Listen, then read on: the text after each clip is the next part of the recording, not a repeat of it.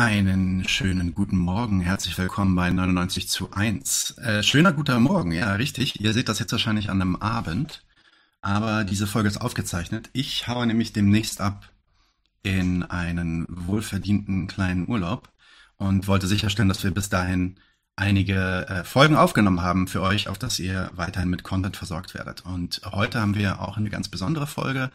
Ähm, und zwar reden wir heute über die Intersektionalität beziehungsweise die Kritik zur Intersektionalität. Und dazu haben wir zwei Gäste eingeladen, und zwar Christine Bernhold. Herzlich willkommen, Christine. Moin. Und John, John Lütten. Herzlich willkommen, ihr beide. Moin. Ähm, Christine und John, äh, auf die bin ich gestoßen, als ich äh, mir dieses Magazin hier angeschaut habe. Und zwar ist das die Z, die, die Zeitschrift für marxistische Erneuerung. Und da gibt es ein Band, das ist der Band 126 aus dem Juni, der heißt sogar Kritik des Intersektionalismus. Äh, der allererste Artikel hier drin ist ähm, von äh, John Lytton, Christine Bernhold und es ist noch ein Eckert da drin, richtig? Es gab noch einen dritten Autor, der mitgeschrieben hat. Jo. Felix Eckert. Jo. Felix Eckert, da haben wir ihn, genau. Okay.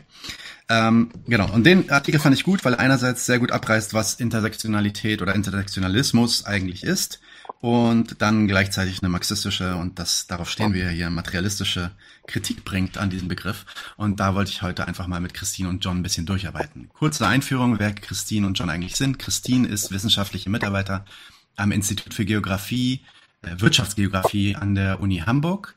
Sie hat bis 2019 in Zürich promoviert, das heißt äh, Dr. Bernhold, richtig? Ja, okay. Äh, meine Schwerpunkte sind äh, Ihre Schwerpunkte. Bitte? Brauchst du nicht dazu sagen. Nein, mache ich nicht, keine Sorge.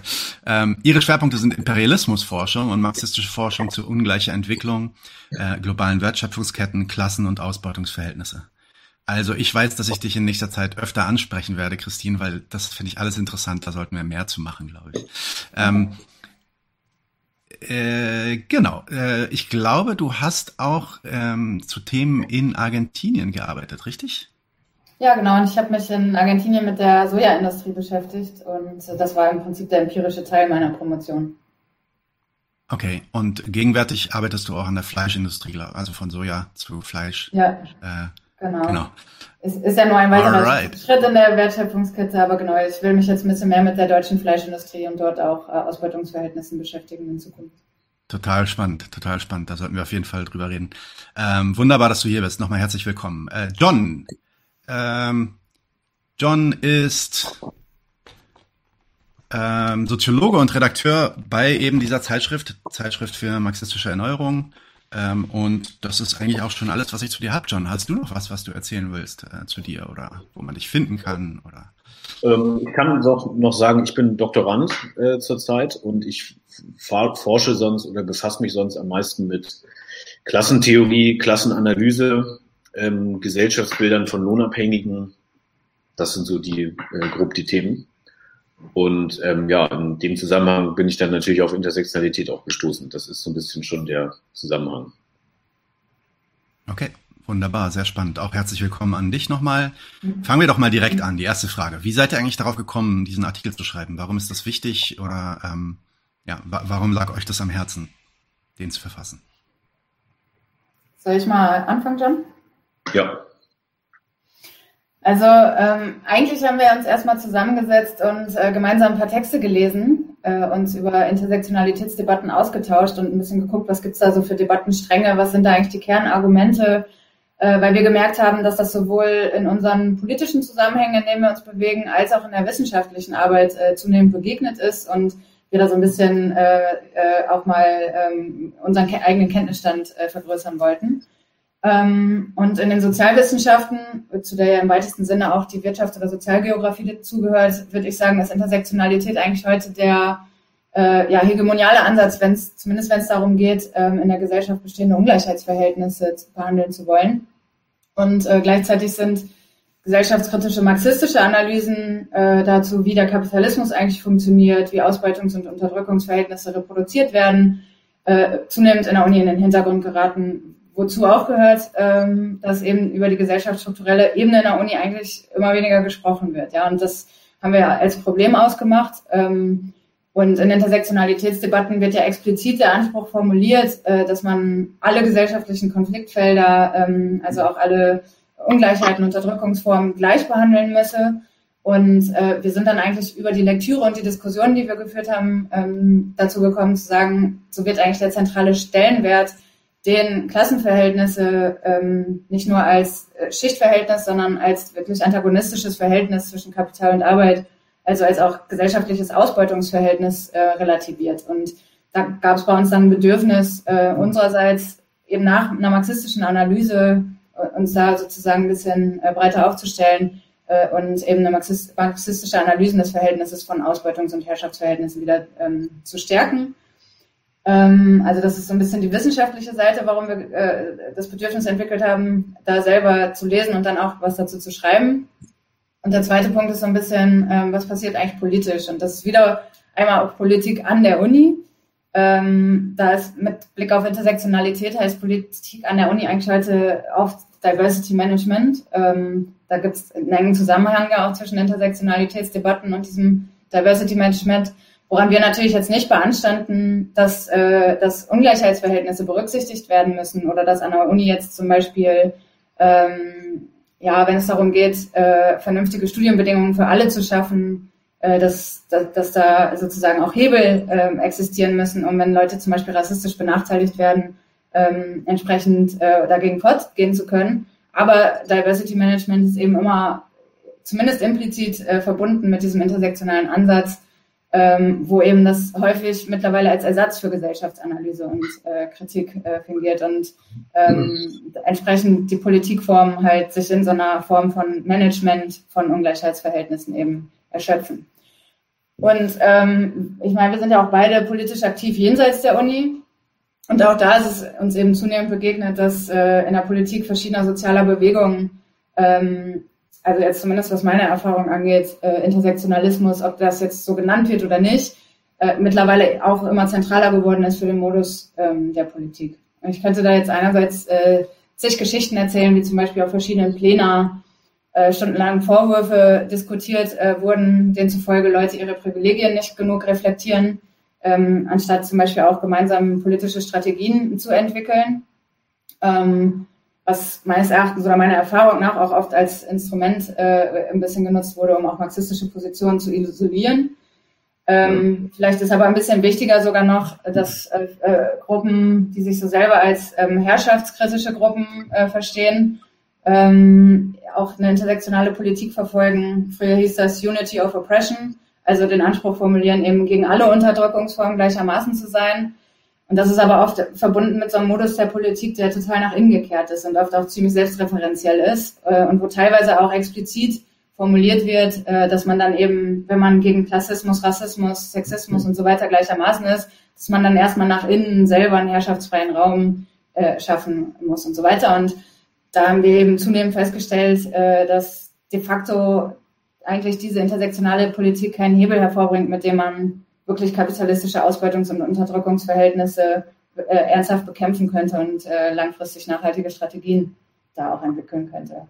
Naja, also unterm Strich würde ich sagen, sehen, haben wir da dann sowohl, sowohl in der Wissenschaft eben als auch in unseren politischen Erfahrungen und Zusammenhängen ähm, äh, ja, einen Bedarf selber auch gehabt, ähm, wieder mehr historisch-materialistische Ansätze zu, zu, diskutieren, daraus dann auch politische Strategien abzuleiten. Äh, was für uns natürlich nicht heißt, jetzt das Klassenverhältnis erklärt alles äh, und Herrschafts- und Unterdrückungsverhältnisse gehen uns nichts an, sondern eben gerade zu gucken, wie kann man eigentlich den Zusammenhang zwischen diesen Verhältnissen äh, äh nicht nur beschreiben, sondern auch erklären. Und dieser Text, den wir da geschrieben haben, sollte da jetzt natürlich nicht der Weisheit letzter Schluss sein, sondern war für uns erstmal so ein Debattenaufschlag. Okay, ja. alles klar. John, also ich kann hinzufügen. Ähm, ja, ich kann sagen, die, ähm, also was die politische Erfahrung angeht, ähm, äh, hat Christine das Wesentliche eigentlich auch gesagt. Also ich habe das genauso auch erlebt. Also ich habe das, das Wort intersektional oder ähm, Intersektionalität vor allem erst im, also erstmal im politischen Kontext erlebt, bevor es irgendwie akademisch wurde. Und ähm, habe das sozusagen äh, auf der Straße in Anführungszeichen als die ähm, als eine Chiffre oder als ein Schlagwort ähm, erlebt, das für eine bestimmte Agenda stand, die Christine gerade auch ähm, beschrieben hat. die im Prinzip immer äh, darauf hinauslief zu sagen, alles hängt mit allem zusammen. Und alle Unterdrückungsformen ähm, sind mit allen verbunden. Und ähm, das ist ja so erstmal, äh, also es gibt wesentlich unsympathischere ähm, Vorstellungen von Gesellschaft und von linker Politik, aber das führte dann meistens dazu, ähm, dass die äh, entsprechenden politischen Akteure dann eigentlich ihre Agenda zu so einer ähm, Verkettung von Antiismen gemacht haben. Also die politische Agenda war dann eine Aufzählung von Verhältnissen, gegen die man ist. Man ist gegen Sexismus, gegen Rassismus, gegen Homophobie, ähm, gegen Antisemitismus und gegen Kapitalismus. Und ähm, auch das ist erstmal gar nicht unsympathisch. Nur wenn man dann gefragt hat, was ist eigentlich jetzt genau die Analyse dabei und was identifiziert ihr für Hebelpunkte, ähm, um die Gesellschaft dann auch zu, ähm, zu verändern, dann wurde es meistens irgendwie relativ dünn oder dann, dann kam gar nicht so viel. Und mir fiel dann auf, dass diese Fragen oft dann verhandelt wurden, ähm, vor allem auf der Ebene von Identität und subjektiver Erfahrung und Betroffenheit, also so Vokabeln wie ähm, Privilegien, äh, hat Christine gerade schon genannt, oder ähm, äh, Positioniertheit kam dann immer, also es ging sehr viel dann darum, ähm, wo man selber in der Gesellschaft seine, seine Position verortet. Aber wo die eigentlich so herkommen, äh, diese Position und was eigentlich das Gesellschaftliche drumherum ist, ähm, das wurde immer nicht so klar. Und ähm, ja, dann wollte ich dann auch einfach irgendwann wissen, okay, was hat es denn auf sich mit dieser, mit Intersektionalität? Und das wollte ich begreifen. Ähm, das ging auch meistens, Christine hat es gesagt, auch einher mit einer teilweise sehr reflexhaften Abwehr ähm, gegen ähm, marxistische Positionen oder Positionen, die ähm, gesagt haben, Klassenverhältnisse sind zentral oder bezeichnen vielleicht auch eine andere Qualität als vielleicht ähm, rassistische Unterdrückung. Also Ausbeutung und Unterdrückung sind die, die Stichwörter. Und dann war es, darüber hinaus ist es ja so, dass es in der Linken eine neue Diskussion ähm, über Klassen, Klassenpolitik ähm, und den Zusammenhang von, von Ausbeutungs- und anderen Ungleichheitsverhältnissen gibt. Also ähm, jetzt in den letzten Jahren, also so seit 2006, 2007, gibt es eine Diskussion über Klasse- und Geschlechterverhältnisse, Klassen- und Rassismus, Klassen- und ähm, globale Ungleichheitsverhältnisse und sowas. Und ähm, ich habe das bei uns in so einer internen Redaktionssitzung irgendwann mal so gesagt, ähm, dass in dieser ganzen Gemengelage, wo ähm, was, was erfreulich ist, also auch viel alte Bestände ähm, neu gelesen werden oder diskutiert werden, teilweise aber auch Identitätsfragen und Klassenfragen auf eine völlig unproduktive Art und Weise gegenübergestellt werden. Also finde ich zumindest wenig zielführend. Ähm, habe ich das mal intern bei uns so gesagt, dass quasi Intersektionalismus, also die Agenda, ähm, über die wir dann geschrieben haben und über die wir gleich noch reden, dass die quasi das schlechte Gegenteil ist oder die schlechte Antwort auf ähm, tatsächlich klassenreduktionistische Positionen oder ähm, das, was zum Beispiel Sarah Wagenknecht jetzt zuletzt vertreten hat. Also ähm, ich spitze es jetzt polemisch zu, ähm, die soziale Frage ähm, erschöpft sich in materiellen Verteilungsfragen und alle anderen sollen sich erstmal hinten anstellen. Ähm, also was verbunden ist tatsächlich ähm, mit der Absage an zum Beispiel Geschlechterverhältnisse oder Rassismus als ähm, bedeutende politische linke Kampffelder oder politische Felder und die schlechte Antwort darauf ist dann eben zu sagen, ja, aber alles gehört einfach irgendwie zusammen und muss auch gleichrangig und im Modus von Betroffenheit und subjektiver Erfahrung ähm, verarbeitet werden. Und ähm, daher kam dann die Idee, äh, nicht nur diesen Artikel zu schreiben, sondern, ähm, also da rede ich jetzt als Redakteur der Zeitung, ähm, um die es hier auch geht, äh, zu sagen, wir hinterfragen diese, diese Agenda mal und versuchen die ähm, äh, kritisch zu diskutieren, aber dabei eben nicht ähm, das Kind mit dem Bade auszuschütten, was eigentlich ähm, legitim oder gut ist an, an Intersektionalitätsfragen, nämlich die Frage nach dem äh, Zusammenhang von Ausbeutungs- und Unterdrückungsverhältnissen und auch nicht das Anliegen zu delegitimieren, dass soziale Bewegungen sich fragen, ähm, wo sind denn gemeinsame Schnittmengen und wo kommt man vielleicht zusammen und wo, wo doktert man an ähnlichen Fragen rum. Und wir wollten dann eben äh, Intersektionalitätsansätze kritisch diskutieren, ähm, gleichzeitig aber jetzt nicht nur sagen, äh, Klassen sind zentral und das ist es. Also das finde ich 2021 ist teilweise schon ein bisschen lang, also nicht in allen Formen eine neue Erkenntnis, sage ich mal so.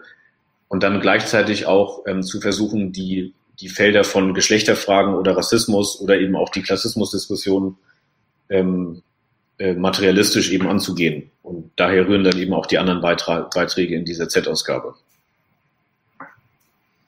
Also ob uns das gelungen ist, müssen andere dann beurteilen, aber das war quasi der, ähm, der Impuls, das alles so anzugehen.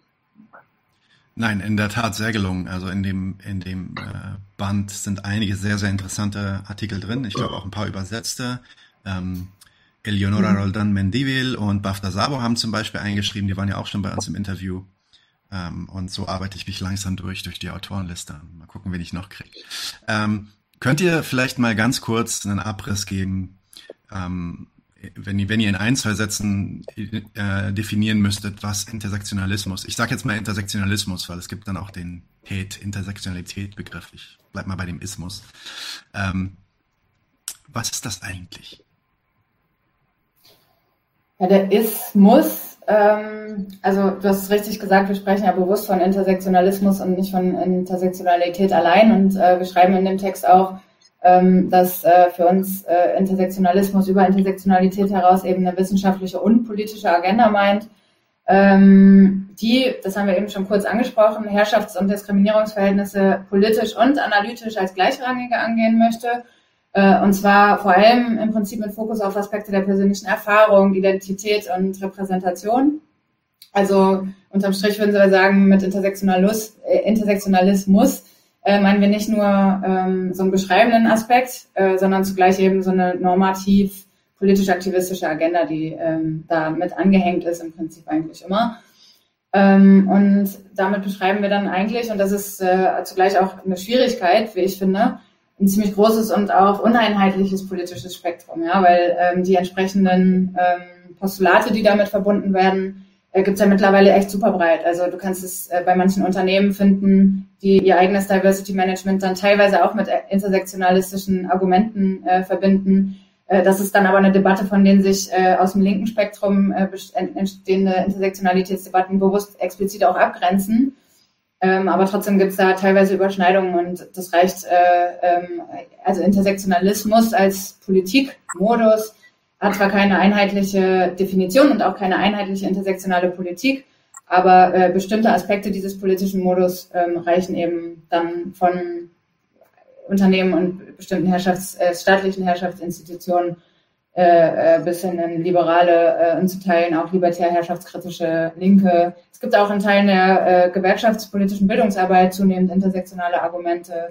Äh, in der Partei Die Linke, in der Rosa-Luxemburg-Stiftung ähm, erfahren solche Ansätze auch Zuspruch und das ist eben, ja genau, also es ist ein super breites Feld und ähm, das ist ähm, einerseits total interessant und spannend und andererseits birgt es natürlich auch die Schwierigkeit, dann äh, genau zu sagen, was ist jetzt eigentlich äh, der Kern dieser Debatte, was ist jetzt eigentlich Intersektionalismus und ähm, da würde ich schon sagen, es gibt bestimmte Kernpostulate, die äh, die meisten vertreten, aber es gibt eben nicht diese, diese einheitliche, wirkliche Definition, ähm, unter der sich dann alle versammeln können.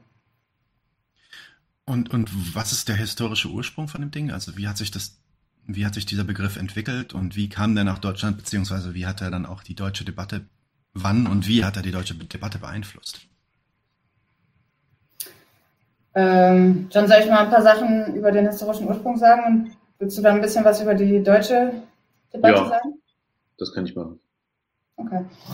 Ähm, also ich würde sagen, kurz gesagt, ähm, geht, äh, geht, gehen diese Intersektionalitätsansätze auf soziale Bewegungen ähm, aus dem US-amerikanischen Black Feminism äh, zurück. Manchen, oder ich weiß nicht, ob du schon mal was vom Conway River Collective zum Beispiel gehört hast. Äh, das war ähm, äh, zwischen 74 und 80, also 1974 und 1980, ein Kollektiv schwarzer lesbischer Sozialistinnen aus äh, den USA. Ähm, und da, ich sage gleich vielleicht noch zwei, drei Worte dazu, was sie genau vertreten haben. Und die Ansätze, ähm, die da entwickelt wurden, wurden dann allerdings später nicht mehr mit einer sozialistischen, sondern eher mit einer liberaleren Agenda äh, durch Arbeiten äh, zum Beispiel der US-Juristin äh, Kimberly Crenshaw, aber auch von Soziologinnen wie äh, Patricia Hill Collins, ähm, der Literaturwissenschaftlerin Bell Hooks, die sehr bekannt ist, ähm, und so weiter, dann als Debatte akademisiert. Ähm, wobei Hill Collins äh, schon früh darauf hingewiesen hat, dass eigentlich immer sofort, also immer ein akademisches und politisch aktivistisches Konzept war, was teilweise die Ursprünge schon in den 60er Jahren in den USA hatte. Aber Intersektionalismus oder Intersektionalität, eher gesagt als Konzept, äh, hat sich dann ein bisschen später entwickelt. Ähm, vielleicht noch zwei, drei Sätze zu diesem Combine River Collective, weil das, glaube ich, für so identitätspolitische Fragen und für die Frage, was ist eigentlich äh, damals unter Identitätspolitik verstanden worden, ziemlich äh, wichtig und interessant ist. Ähm, und zwar hat dieses Kollektiv äh, Mitte der 70er Jahre, 77, ähm, ein ziemlich äh, bekannt gewordenes Statement rausgegeben, was heute auch immer äh, referiert wird oder rezitiert wird, wenn es äh, um die Ursprünge von Intersektionalitätsdebatten geht. Äh, das Ding ist geschrieben worden von äh, Barbara Smith und äh, Demeter Fraser und Beverly Smith und ähm, die haben darin unter anderem begründet, warum für sie Identitätspolitik ein wichtiger politischer Startpunkt ist. Äh, womit allerdings ein bisschen was anderes gemeint war damals, als heute oft unter Identitätspolitik verstanden wird, weil die, äh, weil das Convery River Collective unter anderem sich explizit äh, als Sozialistinnen und Antiimperialistinnen verstanden hat und das auch argumentiert hat, was heute oft in der Debatte ähm, vernachlässigt wird, leider.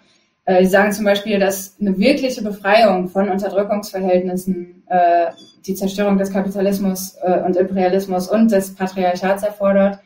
Äh, sie sagen, dass es Befreiung nur geben kann, äh, wenn gesellschaftliche Arbeit ähm, auch zum kollektiven Nutzen aller Arbeitenden ähm, organisiert ist und nicht für den Profit der Bosse ähm, und sie sagen explizit, dass die Revolution nur funktionieren kann für alle, wenn es äh, auch eine antirassistische und feministische äh, ist, äh, weil, und das ist so ein bisschen dann der Ursprung der Intersektionalitätsdebatte, weil für sie eben Herrschaftsverhältnisse äh, ineinandergriffen.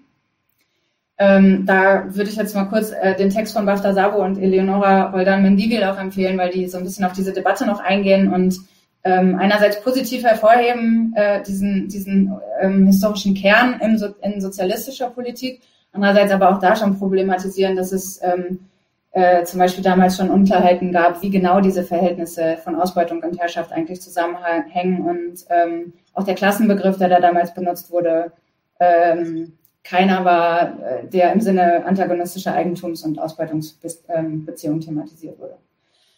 Und ähm, warum die, das Conveyor River Collective gesagt hat, Identitätspolitik ist wichtig. Ähm, sie sagten damals, ähm, dass sie als schwarze lesbische Frauen in den USA die einzigen Menschen sind, die sich um ihre Belange als schwarze lesbische Frauen äh, und als Sozialistinnen kümmern. Also die einzigen, die das machen, sind wir selbst, haben sie damals gesagt. Und äh, haben damit eigentlich Identitätspolitik als eine Form oder als einen Modus von Politik begründet, ähm, die, der von eigenen Erfahrungen äh, ausgeht, nicht von soziostrukturellen Positionen, also zum Beispiel nicht von der eigenen Position äh, als Teil der Arbeiterklasse, sondern eben als Erfahrung als äh, diskriminierte schwarze äh, lesbische Frau. Wobei da total wichtig ist, finde ich, ähm, dass die äh, Autorinnen dieses Statements sp später in Interviews und so selber klargestellt haben, dass damit eben nicht gemeint war, äh, Gruppen sollen Identitätspolitik immer nach vorne stellen und sozusagen nur noch das machen, äh, und dadurch auch so ein, wie es heute oft passiert, so ein separatistisches äh, Element irgendwie in die Politik bringen, sondern sie haben explizit gesagt, es geht um verallgemeinerbare Interessen, die wir gemeinsam äh, durchsetzen müssen. Ähm, äh, es geht nicht darum, die trennenden Elemente hervorzuheben, sondern es geht dann darum, auf der Basis der eigenen Erfahrungen ähm, Koalitionen zu bilden und äh, auch mit Teilen der Arbeiterbewegung zum Beispiel zusammenzuarbeiten. Ähm, ja, das ist finde ich so ein wichtiger Aspekt im historischen Ursprung. Und ähm, ich würde vielleicht noch zwei, drei Sätze kurz äh, dazu sagen, wie dann der Begriff der Intersektionalität in die Debatte gebracht wurde, ähm, wie er heute in den Sozialwissenschaften und auch in politischen Gruppen verwendet wird. Äh, dieser Begriff geht nämlich nicht aufs Bio River Collective zurück, sondern auf ähm, eine US-amerikanische Juristin, die äh, ähm, Kimberly Crenshaw heißt. Und äh, die hat äh, aufgezeigt, ähm, äh, wie eigentlich das US-Antidiskriminierungsrecht Personen, die von, wie Crenshaw sagt, mehrfach Unterdrückung betroffen sind, systematisch benachteiligt. Äh, sie hat zum Beispiel gezeigt, wie Gerichte äh, ignorieren, dass Afroamerikanerinnen ähm, zugleich anlässlich ihrer Hautfarbe und anlässlich, anlässlich ihres Geschlechts benachteiligt werden und hat das dann als sich kreuzende Unterdrückungsform ähm, bezeichnet. Und daher kommt auch dieser Begriff Kreuzung, also Intersection, Intersectionality.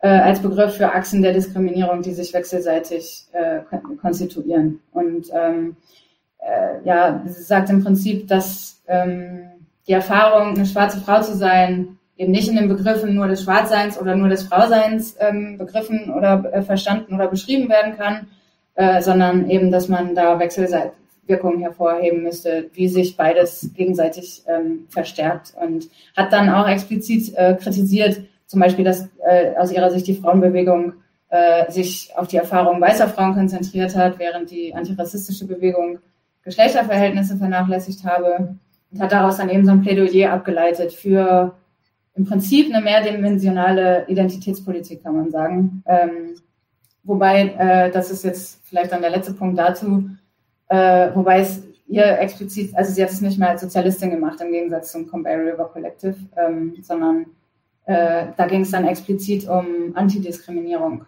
schon als Modus auch der Politik. Hm.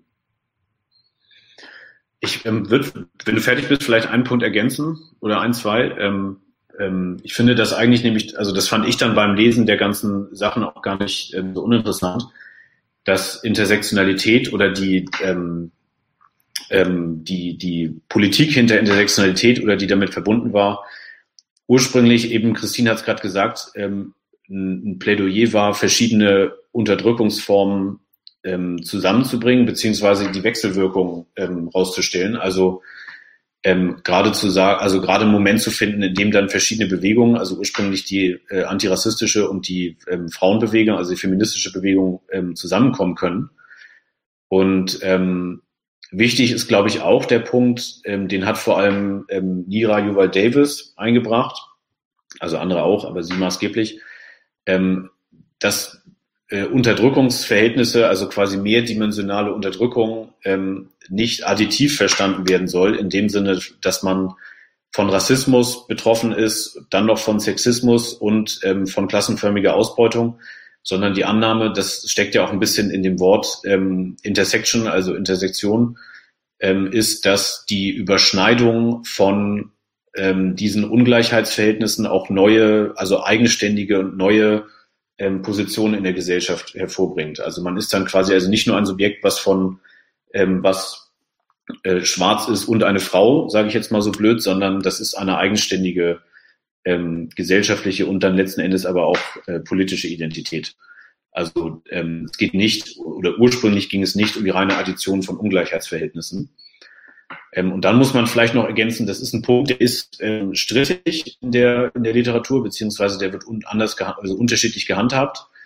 Ähm, das Verständnis von Identität folgt damit eigentlich, ähm, ähm, zumindest so wie, wie ähm, Christine und ich das jetzt gerade beschrieben haben, da übersetzt sich quasi Identität in eine oder übersetzt, übersetzt sich die Kreuzung von sozialen Ungleichheitsverhältnissen mehr oder weniger ähm, unvermittelt äh, in eine bestimmte Identität. Also ähm, die Annahme ist, wer betroffen ist von mehreren Achsen sozialer Ungleichheit, ähm, äh, hat eine entsprechende Identität, beziehungsweise daraus äh, ergibt sich erstmal eine bestimmte Position, ähm, der dann eine äh, bestimmte Identität entspricht.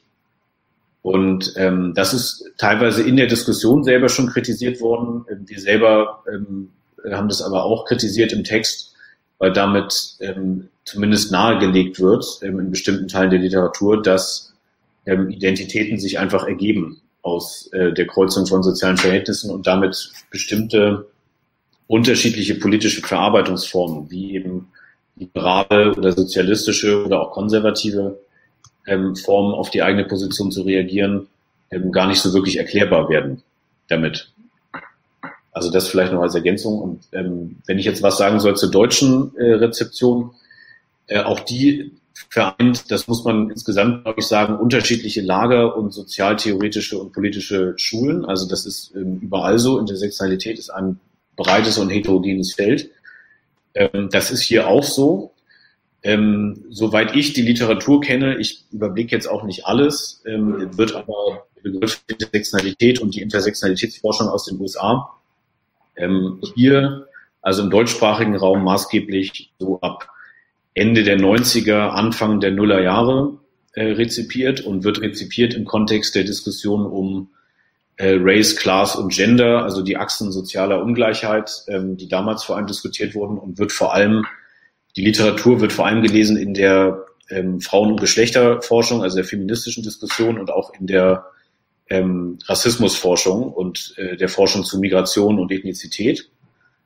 Und ähm, die wird auch, äh, das muss man dazu sagen, von Anfang an eigentlich auch von Vertretern der feministischen ähm, Forschung auch kritisch ähm, rezipiert, weil ähm, also die Namen sind dann entsprechend ähm, äh, Cornelia Klinger, Gudrun Axeli Knapp, ähm, Birgit Rommelsbacher hat ähm, frühe Texte dazu geschrieben.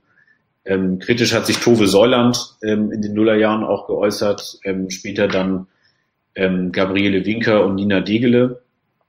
Und ähm, da wird von Anfang an auch die Frage gestellt, ähm, gut, wenn das jetzt so ist, dass Ungleichheitsverhältnisse zusammenhängen, was heißt das eigentlich genau?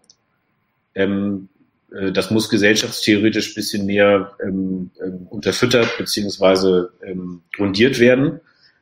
Und zum Beispiel äh, Gudrun, Axeli Knapp und Cornelia Klinger merken auch relativ früh an, ähm, dass Identitätskategorien, so wie sie in der, in der, in der Intersektionalitätsdebatte ähm, äh, gehandhabt werden, ein bisschen in der Luft hängen, wenn sie nicht vermittelt werden mit sozialen Strukturkategorien.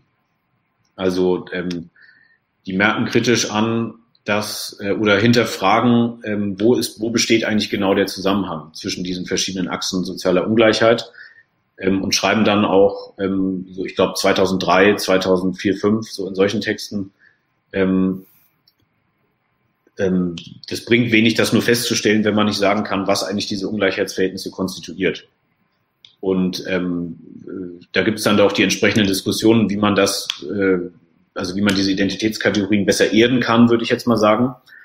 Und Cornelia Klinger zum Beispiel plädiert dann auch ähm, später für, einen, ähm, für eine Kehrtwende in der Intersektionalitätsdebatte und schlägt vor, dass man Kategorien wie Klasse, Geschlecht und ähm, Rasse in Anführungszeichen ähm, als Entsprechung versteht von sozialen Strukturkategorien wie eben Kapitalismus, Rassismus und Sexismus.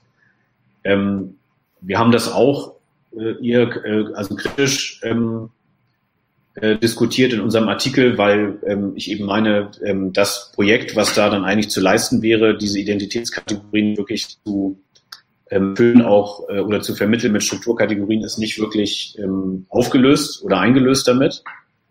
Ähm, aber diese Kritik gibt's. Also die wird in der deutschsprachigen ähm, Diskussion auch ähm, geübt. Ich habe es gerade hier liegen, weil ich sehe, also es gibt hier ein Buch im Dickicht der Intersektionalität. Das gibt auch einen ganz guten Überblick über die deutschsprachige Diskussion. Also ich teile jetzt auch nicht ähm, unbedingt alles, was drin steht, aber als Überblick ist das gut. Mhm. Und was man vielleicht noch nennen muss, ähm, das versuche ich jetzt aber auch kurz zu machen, ist ähm, das Buch von Gabriele Winker und Nina Degele, ähm, weil die eben versuchen, ähm, die Intersektionalitätstheorie ähm, stärker und explizit kapitalismustheoretisch auch zu fassen. Also ihr Ansatz ist, sie sagen, der Kapitalismus gehört vor die Klammer, also vor die Klammer verschiedener Ungleichheitsverhältnisse. Und sie fassen den kapitalistischen Akkumulationsprozess als den, der diese, ähm, diese ähm, Ungleichheitsverhältnisse maßgeblich strukturiert und ähm, versuchen darüber das zusammenzubringen. Ähm, ich fand letzten Endes auch das noch nicht ganz ähm, überzeugend, weil nicht wirklich ähm, begründet wird, warum eigentlich der Kapitalismus vor die Klammer ähm, gehört und wie genau eigentlich der Akkumulationsprozess ähm, diese verschiedenen Verhältnisse strukturiert. Aber ähm, man muss eben feststellen, dass das jetzt nicht in den Bereich der liberalen oder, ähm, oder ähm, ähm, poststrukturalistischen Intersektionalitätsansätze oder so gehört, sondern dass eben Versuch ist, ähm, Kapitalismustheorie und Intersektionalität zusammenzubringen. Das hat es danach noch mehrfach gegeben, also Theorie der sozialen Reproduktionsverhältnisse und Intersektionalität zusammenzubringen. Also das gibt es auch. Ähm, äh, darum war das jetzt nur ein Beispiel. Aber was jetzt die intersektionalistische Agenda angeht, muss man sagen, ähm, diese Ansätze sind nicht unbedingt repräsentativ für das, was hegemonial ähm, jetzt in Zeitschriften wie dem Missy-Magazin oder in der Heinrich-Böll-Stiftung oder von ähm, ähm, politischen Gruppen, also äh, außerparlamentarische Linke und sozialen Bewegungen, was da rezipiert wird als Intersektionalität und was die Grundlage bildet für die Agenda, die wir eben Intersektionalismus nennen, ähm, ist eben was anderes. Das sind eher die Ansätze, wie sie aus den USA so kommen und die eben liberal sind. Alright, ihr habt, ja, ihr habt ja auch schon. Na klar, na klar, Christine. Go ahead. Aber äh, wo wir gerade bei der deutschsprachigen Debatte sind, ähm, John hat es ja schon gesagt, dass das jetzt auch kein einheitlicher Debattenstrang ist. Ähm, aber ich finde es vielleicht noch ganz interessant, einmal kurz zu sagen, ähm, dass das, was äh, Cornelia Klinger und äh, Gudrun Axel knapp, wenn auch unzureichend versucht haben, nämlich zu sagen, das Systemische müssen wir schon noch mal wieder ein bisschen mit im Blick haben, dass die dann auch wiederum ähm, von eher ähm, äh, jetzt zum Beispiel aus dem Postcolonial Studies ähm, stammenden Leuten äh, wiederum kritisiert wurden. Also es gab zum Beispiel so einen Beitrag von äh, Elia Hashimi Yikani und anderen Autorinnen, äh, wo explizit äh, Klinger, aber auch knapp äh, vorgeworfen wird, im Prinzip einen weißen feministischen Diskurs in äh, die Intersektionalitätsdebatte zu tragen, nicht vernünftig mit Rassismusdebatten umzugehen, sich nicht mit äh, Critical Witness auseinandergesetzt zu haben und so weiter und so fort und auch Arbeiten des Black Feminism nicht einzubeziehen. Und da ist dann sozusagen, ähm, das sind dann so die Texte, finde ich, wo halt äh, explizit herauskommt, ähm, ähm, ja, wo teilweise auch wirklich ähm, dann Versuche, die Debatte ein bisschen materialistisch wieder zu erden, explizit kritisiert werden und ähm, wo dann aber auch der eigene Modus, äh, damit umzugehen, äh, eigentlich immer einer so der Selbstreflexion und des, der kritischen Weißseinsstudien ist. Und da ist es vielleicht ähm, einfach nochmal, um ein bisschen Werbung zu machen. Ich finde, dass diese kritischen Weißseinsstudien und die, der Critical Whiteness Ansatz äh, von Eleonora und BAFTA in dem Text, auch in dieser Z-Ausgabe, ähm, total gut äh, kritisiert wurden, weil sie dann eigentlich zeigen, was da auch für so ein ähm, essentialisierender Rassismusbegriff dahinter steht. Ja, also wenn der Rassismus dann sozusagen äh, aus dem aus den Ideen oder aus dem Handeln des, der, der Weißen herausstammt und ökonomische Interessen und Ausbeutung als Ursache für Rassismus ausgeklammert werden. Ähm, also es ist dann im Prinzip ähm, ja, die, die strukturellen Entstehungsbedingungen für Rassismus halt explizit ähm, eben auch nicht Teil äh, der Debatte sind. Und da gibt es dann auch in der deutschen Intersektionalitätsdebatte schon große Unterschiede.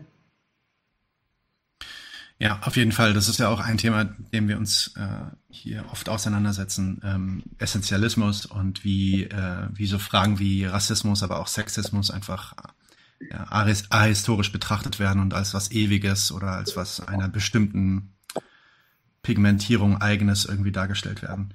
Ähm, oh. Das ist auch eine ähnliche Kritik, die wir dann führen an, an diesen ganzen Race Studies, Critical Whiteness ähm, Zeug. Sorry, ich bin ein bisschen abfälliger als ihr. Ihr seid da sehr professionell. Ich finde das ganze Zeug nicht so geil. Ähm, ich will ein bisschen springen, aber ich will, bevor wir zu der eigentlichen Kritik kommen, die ihr natürlich jetzt auch schon angedeutet habt, will ich trotzdem noch mal ganz kurz, damit wir zumindest einen, also damit uns nicht vorgeworfen wird, dass wir irgendwelche Strohmänner bauen, dass wir ganz kurz noch mal ähm, versuchen, zumindest das zu definieren, was was ihr als Intersektionalismus versteht. In eurem Text geht ihr auch von diesen sechs Kernpostulaten aus, an denen ihr das festmacht. Vielleicht könnt ihr das noch mal ganz kurz abreißen, damit wir wissen, ähm, was wir jetzt eigentlich kritisieren, weil äh, äh, so wie äh, Christina es dann auch erwähnt hat, dann kommt dann ganz schnell der Vorwurf, dass wir eigentlich irgendwie äh, Intersektionalismus falsch darstellen oder irgendwelche Sachen nicht betrachten. Dann lass uns doch mal wirklich klar definieren, wie wir Intersektionalismus sehen. Was sind diese sechs Kernpostulate oder vielleicht die zentralen Postulate, die ihr definiert? Ähm, ich würde fast vorschlagen, äh, eine Antwort in zwei Teilen zu geben, nämlich einmal zu sagen, was eigentlich Probleme der Definition sind, also wo es auch in der Intersektionalismusdebatte selber so schwammig wird, mit verschiedenen Ebenen der Intersektion zum Beispiel, und dann mhm. aber eben tatsächlich sagen, was sind aber trotzdem diese Kernpostulate, äh, auf die sich im Prinzip dann doch alle einigen können. Wollen wir das so vielleicht Exzellent. machen? Exzellent, fantastisch. John, willst, willst du vielleicht ein paar Punkte zu diesen Ebenen sagen und dann mache ich das mit den Kernpostulaten?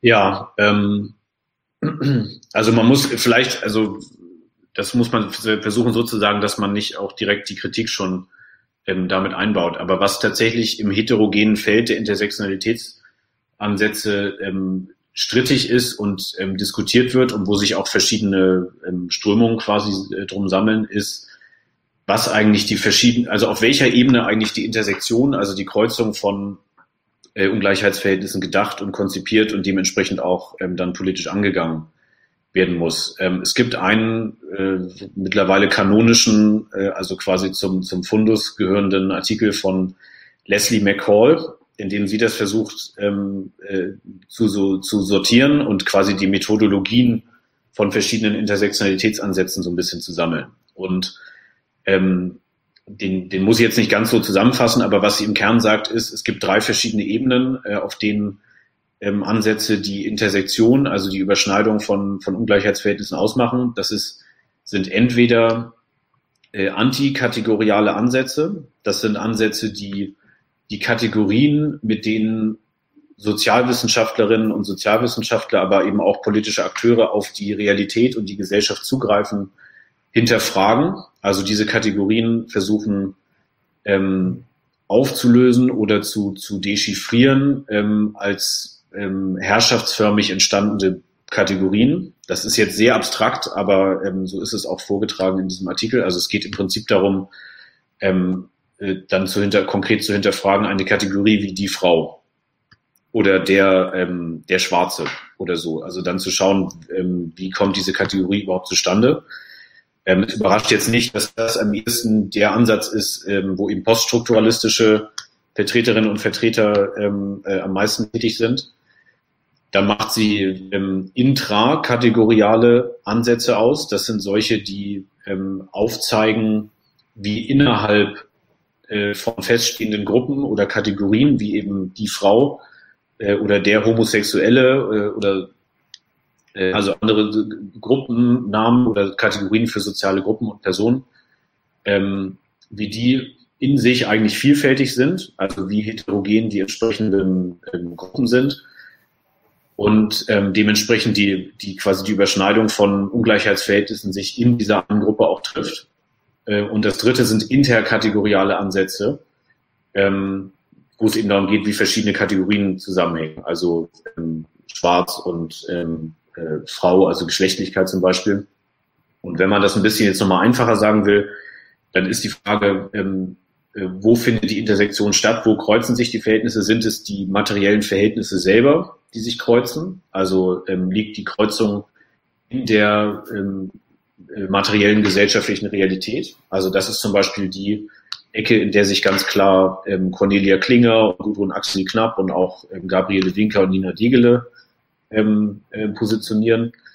Dann ist die nächste Ebene wäre, ähm, sind es die Identitäten von verschiedenen sozialen Gruppen und Akteuren, in denen sich die Verhältnisse kreuzen, also kreuzen die sich auf der Ebene der, der subjektiven Betroffenheit, oder sind es die Kategorien der ähm, Sozialwissenschaftlerinnen und Sozialwissenschaftler und der politischen Bewegung, in denen sich wiederum die Verhältnisse oder die, die Kategorien, mit denen wir alle arbeiten, in denen sich die Verhältnisse kreuzen und mit denen wir auf die Gesellschaft zugreifen. Also will sagen, es gibt in dieser Debatte, ähm, zumindest wenn man den, den Großteil der Literatur so anguckt, ähm, den, den ich jetzt kenne, gibt es keinen Konsens darüber, auf welcher Ebene sich diese Verhältnisse ähm, eigentlich kreuzen und wo eigentlich die Intersektion besteht. Ähm, und dahinter stecken eben natürlich auch verschiedene sozialtheoretische Schulen und Lager, also von marxistischeren Ansätzen bis eben ähm, sozialkonstruktivistischen und ähm, poststrukturalistischen Ansätzen.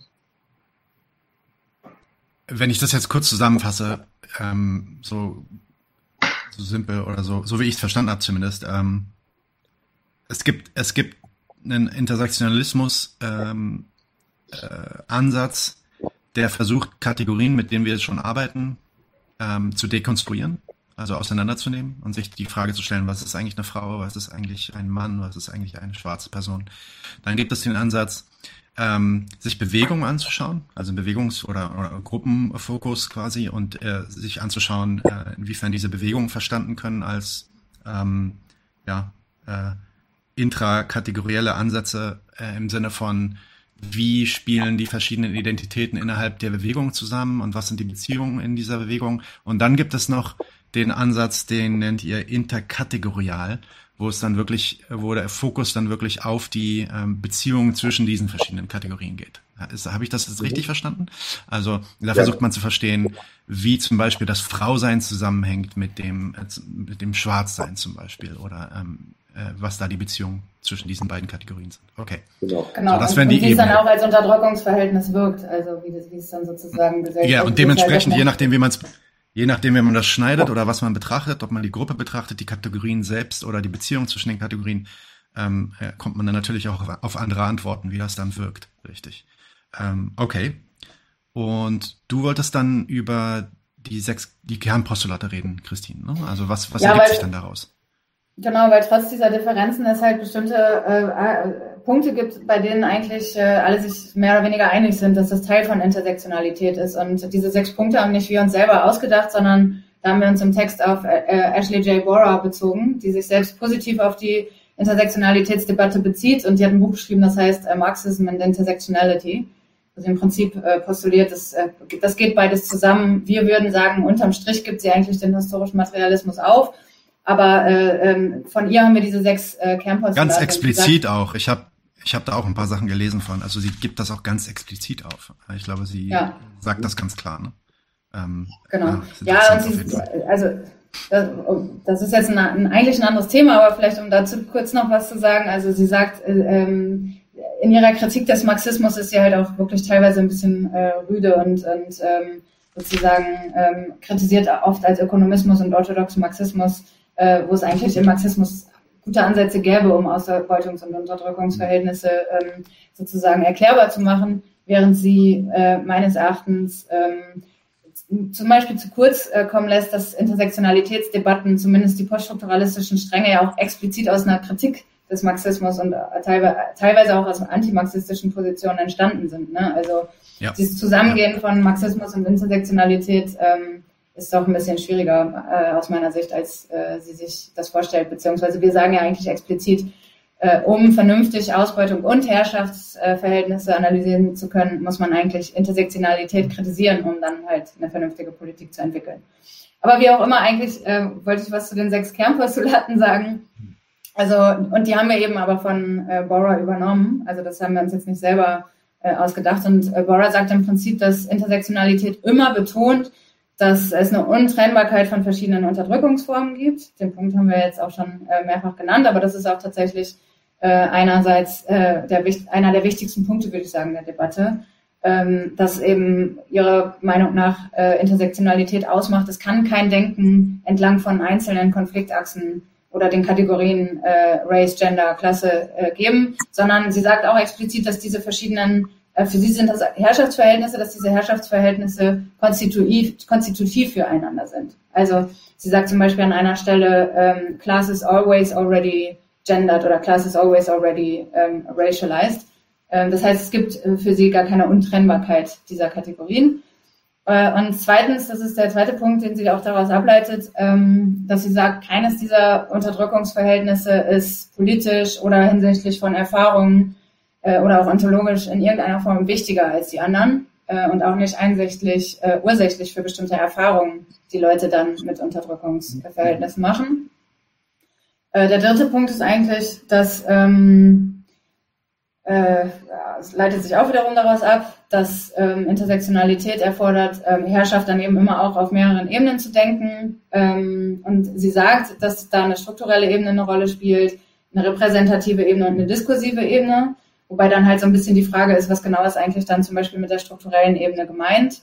Ähm, und da gibt es auch ganz viele verschiedene ähm, Ansätze in Intersektionalitätsdebatten. Ich würde sagen, meistens ist es total schwammig und meistens ist Struktur äh, dann irgendwie so ein, entweder eine diskursive Struktur oder die Gesamtheit von politisch-institutionellen Gefügen oder so ähm, und nicht wirklich ein Gesellschafts, äh, verstanden als struktureller Zusammenhang der ähm, eben auch strukturell wirkt. Ähm, vierte, der vierte Punkt ist, dass äh, Bora sagt, äh, in Intersektionalitätsdebatten ist immer Identität wichtig. Ähm, sie sagt fünftens, ähm, dass äh, Intersektionalität zwar eine theoretische Orientierung gibt, ähm, aber explizit nicht als akademische Debatte verstanden werden soll, sondern äh, auch ähm, aktivistisch und explizit auch aus einer aktivistischen Praxis heraus entstanden sei. Ähm, und dann sagt sie als letztes, ähm, dass entsprechend ähm, äh, Intersektionalität immer eine Kritik von Machtstrukturen ist und damit äh, aus ihrer Sicht auch äh, eine Quelle von Gegenmacht ist. Also sozusagen in der Kritik der Machtstrukturen ähm, dann auch äh, sozusagen das enthalten ist, was man dann entsprechend gegen dies, das, was sie als intersektionale Verhältnisse fassen würde, vorgehen kann. Ähm, und bei diesen letzten Punkten gibt es tatsächlich dann aber auch wieder ein von bis das sich halt an die verschiedenen Debatten dann auch anschließt. Also es gibt ähm, natürlich Leute, die eher aus dem poststrukturalistischen Spektrum kommen, die dann ähm, sozusagen als Gegenmacht tatsächlich in erster Linie verstehen würden, äh, Dezentrierung der eigenen Positionalität äh, oder Dekonstruktion ähm, von Sexismus oder von Rassismus. Ashley Bora selber würde jetzt zum Beispiel eher sagen, also sie würde das nicht ablehnen, aber sie würde sagen, ähm, dass sozusagen die Gegenstrategie dann ist, eben verschiedene soziale Kämpfe, feministische Kämpfe, antirassistische Kämpfe und so weiter zusammenzuführen ähm, und eine gemeinsame Bündnispolitik zu machen. Ähm, ich würde eigentlich sagen, es gibt ähm, über diese sechs Kernpostulate, die Bora selber aufmacht, hinaus ähm, eigentlich noch weitere, die wir dann eher aus der Kritik ableiten würden. Ich finde, da gehört eigentlich dazu, ähm, dass es in Intersektionalitätsdebatten eigentlich, das hatten wir eben schon, fast immer eine Tendenz zu essentialisierenden Identitätskonstruktionen gibt. Ähm, also wieder der Punkt, Rassismus wird eben nicht äh, aus gesellschaftlichen ähm, Ausbeutungsverhältnissen ähm, sozusagen erklärbar gemacht, sondern eben äh, essentialisiert.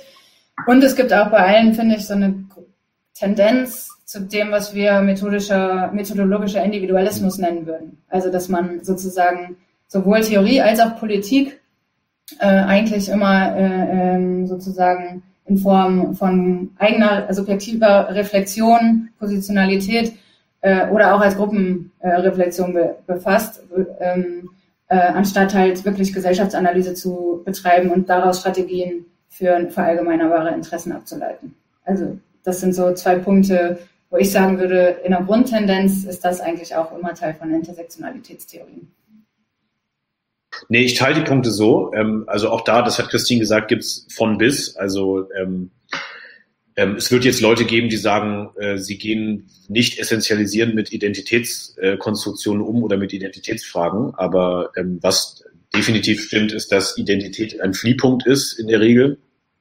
Ähm, auch da, wo Identität eigentlich dann als was Kollektives verstanden wird. Ähm, äh, und darum ist der Punkt mit dem methodologischen Individualismus äh, auch gar nicht so falsch. Also ähm, der letztendliche Ansatzpunkt oder Fliehpunkt quasi ist ähm, in, zumindest in der hegemonialen Form von Intersektionalitätstheorien doch immer die einzelne Person, die, die subjektive Ebene und die individuelle Identität. Also ja, so, ähm, wunderbar. Ihr kritisiert in eurem Text ja dann vor allem die gesellschaftstheoretischen Mängel. Dazu habt ihr ja auch schon ein bisschen gesprochen.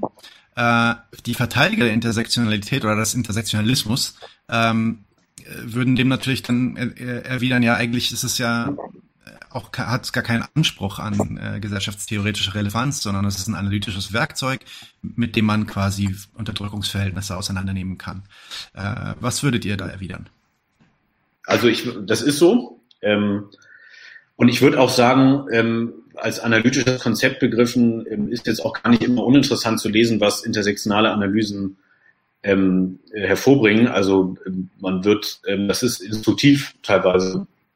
Aber ich finde die, ähm, den Einwand dann doch nicht ganz richtig, weil erstens ähm, wird ja selber auch immer darauf verwiesen, dass das Konzept einen gleichermaßen aktivistischen und auch theoretischen Ursprung hat.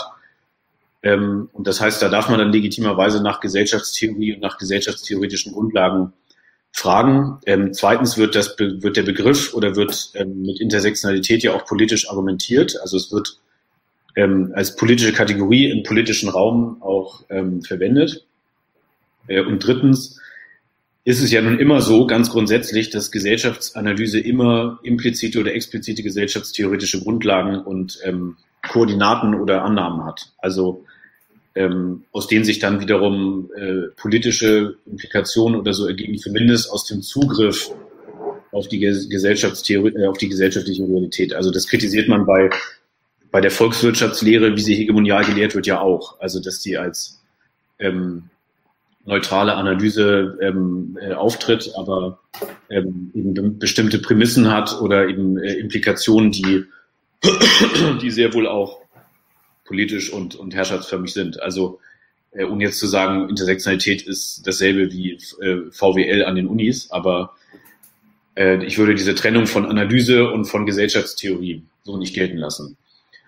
Und ähm, was wir geschrieben haben, also ähm, warum es eben, also wo dieser Zusammenhang da besteht zwischen Gesellschaftstheorie und von ähm, Analyse und dann letztlich auch Politisierung von dem, was einem da begegnet, ist, ähm, dass die Verkürzung äh, auf Identitäts- und Erfahrungsfragen allein, äh, die wir am Intersektionalismus bemängeln, quasi im verkürzten Zugriff auf, Sozial, äh, auf, auf soziale Strukturverhältnisse angelegt ist, ähm, wie sie eben äh, als analytische und konzeptuelle Kategorien aus der Intersektionalität ähm, kommen. Also das Fragen eben ähm, größtenteils, Christine hat es gerade ausgeführt oder wir haben es jetzt mehrfach schon gesagt, ähm, auf nur auf der Ebene von äh, Identität, Betroffenheit, Erfahrung ähm, eben verhandelt werden.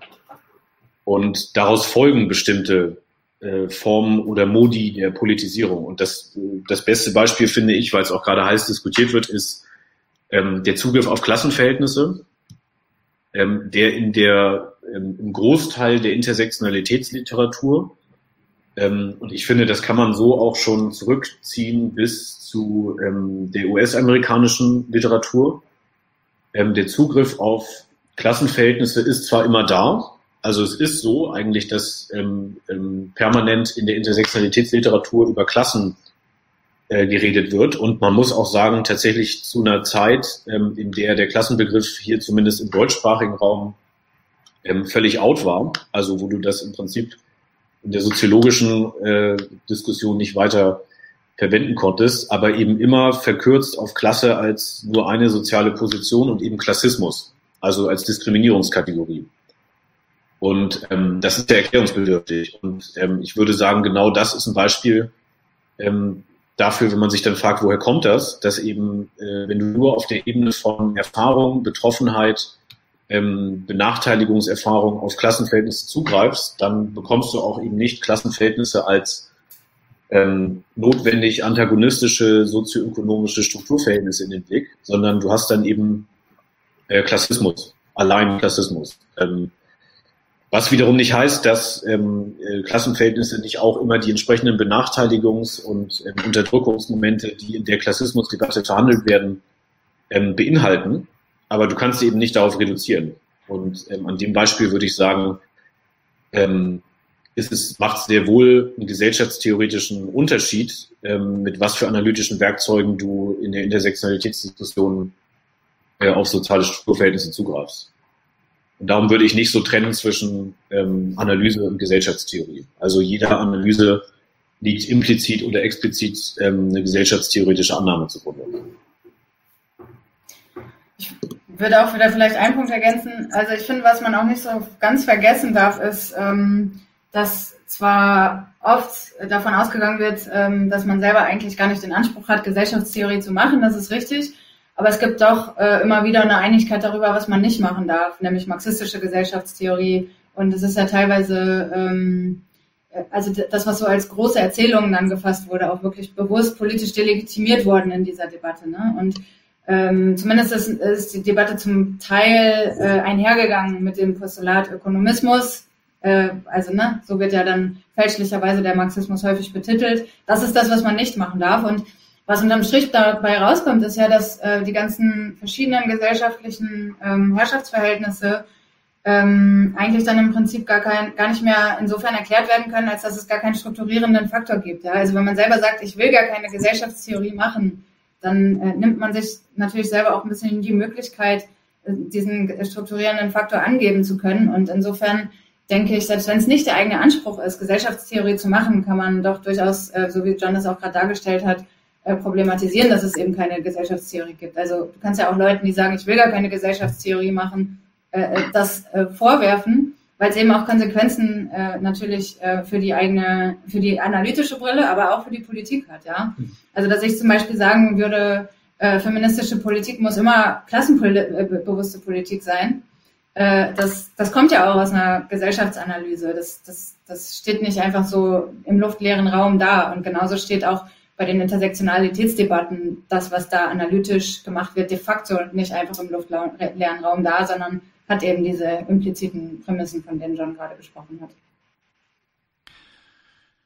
Ihr sagt dann auch, dass äh, Intersektionalität äh, eine Beschreibung von Herrschaftsverhältnissen liefert, aber keine Erklärung liefern kann. Was, was mhm. meint ihr damit? Hm. Willst du? Oder? Also du kannst gerne jetzt auch anfangen. Ähm, Ja, ich fange mal an, du ergänzt dann einfach. Ähm, ja. Naja, also wir haben kritisiert, dass mit dem, ähm, mit dem Instrumentarium, also mit den analytischen Begriffen, die, ähm, äh, die in äh, der Intersektionalitätstheorie äh, angelegt sind oder die die bereitstellt, dass man die Intersektion von Ungleichheitsverhältnissen feststellen kann und man kann sie auch ähm, äh, das ist ja teilweise auch eine Stärke, also auf der, auf der persönlichen oder subjektiven Ebene ähm, auch sehr gut ähm, sichtbar machen. Aber äh, man kann sie nicht erklären. Also die Frage bleibt, wo kommen eigentlich die Ungleichheitsverhältnisse her, ähm, bevor sie sich dann schneiden? Und ähm, was führt eigentlich in unterschiedlichen historischen und gesellschaftlichen Situationen dazu, dass sie sich unterschiedlich schneiden? Also die Intersektion von zum Beispiel ähm, Klasse und Rasse, also Rasse in Anführungszeichen, ist ja nicht in allen historischen Formationen gleich und auch nicht in allen Gesellschaften heute gleich. Äh, das ist ja erklärungsbedürftig. Also warum ist das so? Ähm, und das kannst du mit Intersektionalitätstheorien zwar feststellen ähm, und analysieren und ähm, sicherlich auch gut analysieren, aber erklären, warum das so ist und was potenziell diese Überschneidung vielleicht auch verändern könnte oder was irgendwie das dynamische Moment in dieser ähm, Überschneidung ist, ähm, das wird nicht erklärt, sondern eher beschrieben. Deswegen bleibt es oft ähm, bei der Feststellung, äh, dass äh, Ungleichheitsverhältnisse sich eben schneiden. Ähm, warum sie sich schneiden und wo die herkommen, äh, wird nicht wirklich erklärt. Das haben wir kritisiert. Und es gibt also ähm, muss man jetzt auch nicht ähm, ähm, überziehen, die Kritik. Es gibt in vielen Büchern dann zum Beispiel Passagen, in denen die historische Genese von, also die Entstehungsgeschichte von Kolonialismus, von Rassismus ähm, und auch von, von ähm, Geschlechterunterdrückung ähm, beschrieben wird. Aber auch da würde ich sagen, bleibt eigentlich letzten Endes ähm, bei der Beschreibung und dann wird eben nur festgestellt, dass diese Verhältnisse sich dann heute in bestimmter Form kreuzen. Also erklärt wird es nicht. Ja, und das Problem dabei ist, dass ähm, man damit dann, also wenn man, kein, wenn man kein Konzept hat und keine Analyse damit darüber hat, woher das eigentlich kommt und was der historische Ursprung ist, man sich damit natürlich auch total einschränkt, was die Bekämpfung oder die Abschaffung dieser Verhältnisse angeht. Weil ähm, ja, um zu verstehen, um zu, zu verstehen, was das richtige politische Programm sein müsste, um bestimmte Verhältnisse zu ändern, müssen wir natürlich erstmal analysieren, woher sie kommen und ähm, ja, ja. wie sie, wie sie, wie sie also historisch also, und gesellschaftlich verankert sind. Ja. Mhm. ja. Da kann ich gerne ein Beispiel sagen, äh, damit es auch ein bisschen konkreter wird. Also ich habe jetzt ähm, zuletzt mehrere Beiträge so zur ähm, Klimapolitik und zur Klimabewegung äh, gelesen, in denen ähm, vertreten wurde, die Agenda der Klimabewegung muss intersektional sein. Also in dem Sinne, dass ähm, man zum Beispiel nicht davon ausgehen kann, es sind einfach die Menschen, die von der Klimakrise und vom, von der ähm, von Naturzerstörung betroffen sind, sondern diese Grade der Betroffenheit, nenne ich das jetzt mal, die sind natürlich in den ähm, globalen Zentren äh, im, im sogenannten globalen Norden sind ganz andere als im sogenannten globalen Süden. Und die Menschen sind ganz unterschiedlich davon betroffen. Ähm, und diese Betroffenheit ähm, ist eben strukturiert unter anderem durch globale rassistische ähm, Verhältnisse und ähm, betrifft teilweise Frauen dann noch mehr als Männer. Und das müsste die Klimabewegung eben ähm, berücksichtigen und darum zum Beispiel den Schulterschluss suchen mit ähm, antikolonialen Bewegungen. Und das ist ja eigentlich vom, von der politischen Stoßrichtung her eigentlich erstmal ähm, progressiv beziehungsweise begrüßenswert, dass man ähm, zumindest sagt, äh, auf Grundlage äh, verschiedener äh, Ungleichheitsverhältnisse, die sich treffen, äh, müssen sie auch verschiedene soziale Bewegungen auf der Grundlage zusammenfinden. Aber das, was dann in den Beiträgen, die ich jetzt zum Beispiel gelesen habe, vorgeschlagen wird als oder was sich dann daraus ergibt, was soll man eigentlich tun, ähm, geht es eigentlich eher um Aufrufe an die Bewegung selber, wie sie sich denn zusammensetzen soll und wie sie sich selber reflektieren soll. Also ähm, wer ist in welcher Position ähm, ähm, äh, wenn es darum geht, repräsentiert zu werden in einer Bewegung, ähm, wie äh, wird geredet, wie wird ähm, Rassismus, ähm, den man vielleicht selber verinnerlicht hat, reflektiert und so weiter. Und auch das ist ja nicht illegitim. Also ähm, es spricht ja nichts gegen eine demokratische und möglichst inklusive und vielfältige Protestkultur. Also das ist jetzt nicht der Kritikpunkt. Aber ähm, es gibt dann eher wenig Diskussionen darüber, wie ähm, eigentlich ökonomisch diese globalen Ungleichheitsverhältnisse strukturiert sind und was die vielleicht zu tun haben mit kapitalistischer Naturzerstörung, sondern es geht eigentlich eher primär um die Ebene von ähm, subjektiver ähm, Betroffenheit von Menschen in den sozialen Bewegungen und wie sie selber eben in ihrem Erscheinungsbild und in ihrer ähm, in, in ihrer Außenwirkung äh, diese Ungleichheitsverhältnisse reflektiert.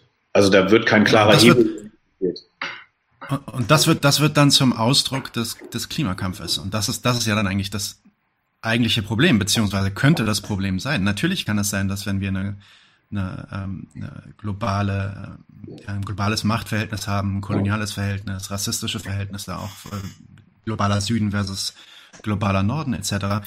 Natürlich kann es sein, dass diese Erfahrungen dann andere sind. Die Frage ist, ist es das, ist es dann der richtige politische Ansatz, das eigene politische Programm auf, auf die Ausmerzung dieser, ähm, äh, ja, dieser Strukturen innerhalb der eigenen Bewegungen auszurichten oder sollten wir uns dann lieber vielleicht anderen Dingen widmen? Und das ist eine offene Diskussion, die wir haben müssen.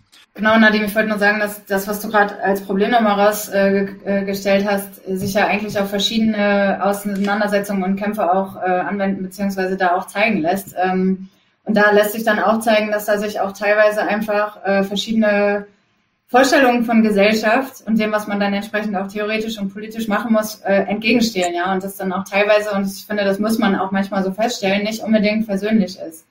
Äh, also ich habe zum Beispiel yes. neulich, ähm, ich habe zum Beispiel neulich ein Interview ähm, gelesen, auch mit einer Intersektionalitätsforscherin der Uni Hamburg. Da ging es auch um die Frage des Klimawandels und auch um die Frage, ob man dann nicht vielleicht koloniale Strukturen mit einbeziehen muss. Und genau wie John es gerade gesagt hat, es ist nicht nur legitim, sondern auch richtig zu sagen, äh, wir müssen natürlich gucken, äh, wo sozusagen die Auswirkungen des Klimawandels als erstes zuschlagen und wie man auch Ausbeutungsverhältnisse äh, und Abhängigkeitsverhältnisse einbeziehen muss in dieser Debatte. Aber als sie dann gefragt wurde, ähm, was für sie eigentlich der Grund von Kolonialismus und Rassismus ist, zum Beispiel hat sie geantwortet, ähm, äh, die westliche Dichotomie zwischen Weiß und Schwarz zum Beispiel. Und da sind wir wieder dann bei diesem essentialistischen Rassismusbegriff und die, Poli die politische Konsequenz daraus ist natürlich, und das ist, das sagt sie auch direkt bei einer nächsten Frage, was sollen wir tun? Der erste Schritt ist Selbstreflexion und dann natürlich Dekonstruktion von diesen äh, Dichotomien. Während ich natürlich sagen würde, der Grund für Kolonialismus und Rassismus hat natürlich was mit äh, historischen Ausbeutungsbeziehungen äh, und auch mit ökonomischen Interessen zu tun. Äh, und auch in in der äh, gesellschaftlichen Konstellation dieser ökonomischen Strukturen haben sich äh, rassistische Legitimierungsstrategien entwickelt. Und wenn ich heute ähm, vorgehen möchte gegen ähm, noch bestehende koloniale, koloniale rassistische Strukturen, aber auch Neorassismus, der sich in heutigen, äh, mit heutigen Überausbeutungsverhältnissen entwickelt, dann muss ich natürlich wo ganz anders einsetzen. Dann reicht es nicht zu sagen, äh, die Menschen müssen sich selbst reflektieren, ihr Weißsein kritisch reflektieren, ähm, und äh, bestimmte Dichotomien äh, dekonstruieren, weil die eben nicht im Kopf als Idee entstehen, sondern gesellschaftlich produziert werden. Ja, exakt. Also ich meine, das ist auch meine persönliche äh, Beobachtung, wenn man zum Beispiel sich diesen antirassistischen Diskurs anguckt, anhand des Intersektionalitätskonzepts. Ähm, das ist ja auch was, was wir mit BAFTA besprochen haben, dass diese Diskussion, äh, wenn die Analyse auch also, also ich sag mal, dass wirklich die Analyse im wortwörtlichen Sinne, also das Auseinandernehmen von bestimmten Erfahrungen und bestimmten Identitätsintersektionen ähm, äh, Sinn macht und sich auch immer logisch anhört, so wie ihr das ja auch gerade meintet. Das ist ja eigentlich auch relativ logisch und ähm, äh, intuitiv nachvollziehbar, dass koloniale Strukturen oder globale rassistische Strukturen natürlich dafür sorgen, dass ähm, viele Menschen Klimawandel anders erleben als andere.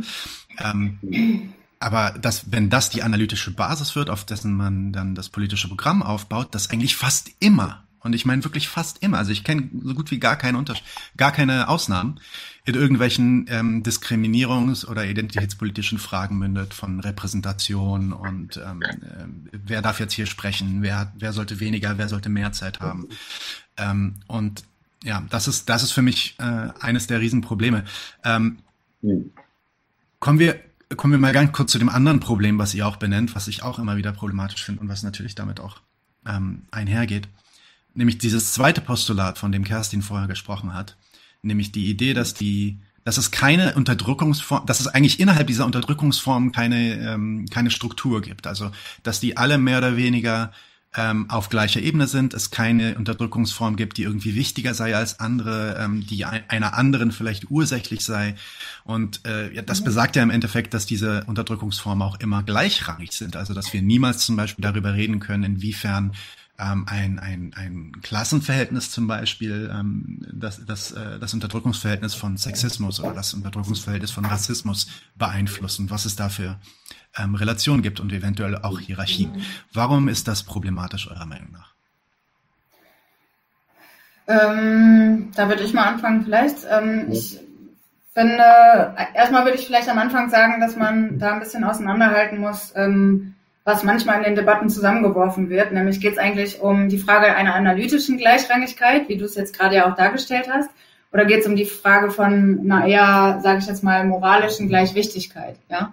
Und äh, uns geht es nicht darum zu sagen, ähm, dass Klassenausbeutung jetzt moralisch schlimmer oder politisch immer der relevante Startpunkt zum Beispiel für gesellschaftliche Auseinandersetzungen ist äh, oder dass ähm, sozusagen Klassenverhältnis eine schmerzlichere ähm, äh, ähm, ähm, äh, Gefühle oder so hervorrufen, als jetzt zum Beispiel Rassismus oder Sexismus, sondern die Frage ist, welches ist eigentlich die Analyseebene ähm, und in der Erklärung von Ausbeutungs- und Unterdrückungsverhältnissen äh, gibt es da eben für uns keine, keine Gleichrangigkeit. Und das ist, glaube ich, eine, das ist, glaube ich, wichtig, ähm, das zu unterscheiden.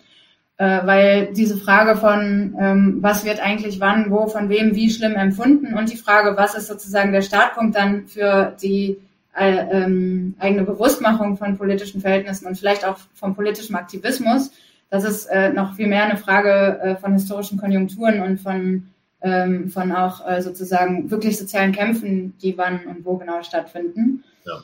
Ähm, aber äh, in, dem, in diesem Kernpostulat von Intersektionalität, was du ja gerade auch nochmal genannt hast, heißt es ja, äh, Ungleichheiten sind gleichrangig und prägen sich wechselseitig. Und dieser zweite Punkt, also zum Beispiel die Aussage, dass Klasse immer auch durch rassistische Verhältnisse oder äh, Geschlechterdifferenzen geprägt ist, ähm, auch das stimmt empirisch äh, zumindest oft. Äh, und auch historisch finden sich dafür Beispiele. Also es lässt sich ja zum Beispiel zeigen, Frauen verdienen einfach im Schnitt langfristig immer weniger als Männer. Auch in Deutschland. Äh, Menschen aus Osteuropa werden in Deutschland, äh, zum Beispiel in der deutschen Fleischindustrie, systematisch überausgebeutet. Und das sind nicht äh, äh, Leute mit einem deutschen Pass zum Beispiel. Da, da gibt es zig Beispiele.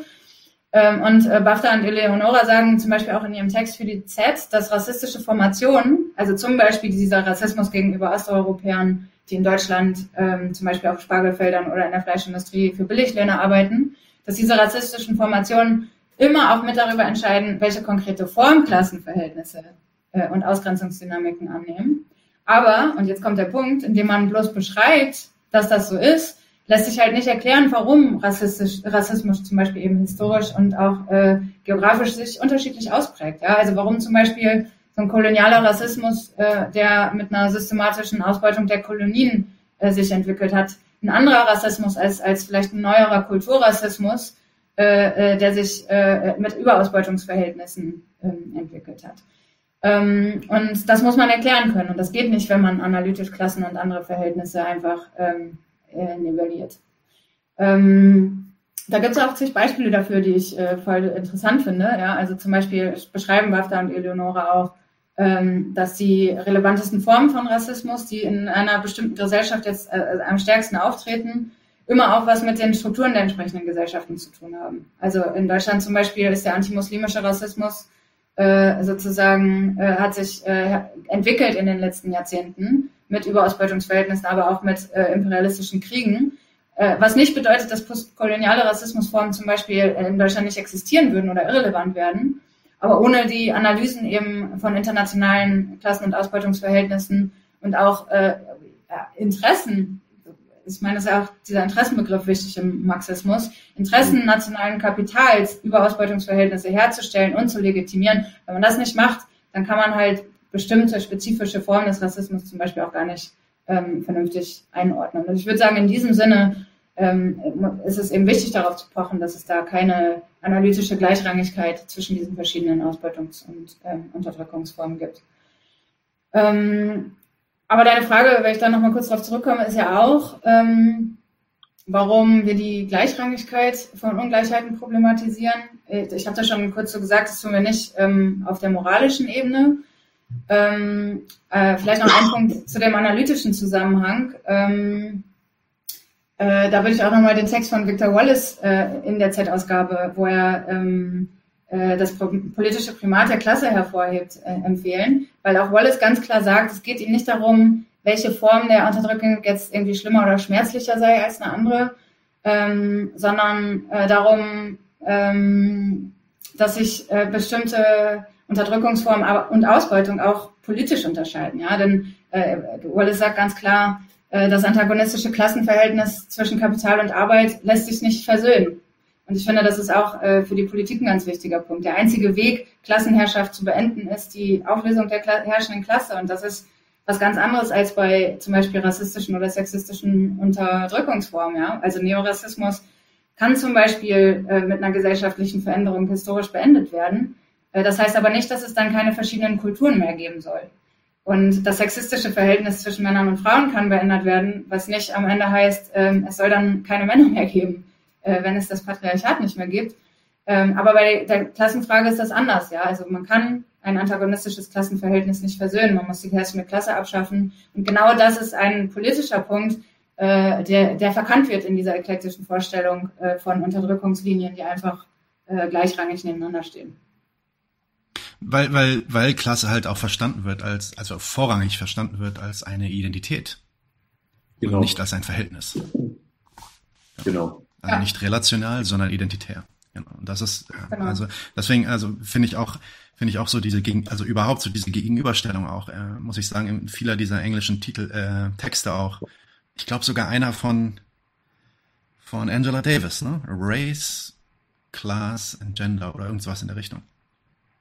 Oder ähm, ja, äh, also diese, diese, diese auf eine Ebene stellen, das, da geht es ja nicht nur um Gleichrangigkeit im Sinne von, ähm, die sind alle gleich wichtig, sondern wenn du Klasse als ein identitäres Konzept verstehst, ähm, also als, als, weiß ich nicht, ähm, dein Habitus, den du aus einer bestimmten äh, Einkommensschicht irgendwie mitnimmst und die Erfahrung, die du dort mitnimmst, dann mhm. ähm, ist das halt keine marxistische Klassenanalyse, sondern eigentlich eine liberale Klassenanalyse. Und das ist, das ist halt das eine Ding, was dann immer in den gleichen Pot geworfen wird und meine Meinung dann auch immer zu, zu Verwirrung ähm, in der Diskussion äh, führt. Das ist zum Beispiel auch das, was die Frau Wagenknecht macht, wenn sie über Klasse redet.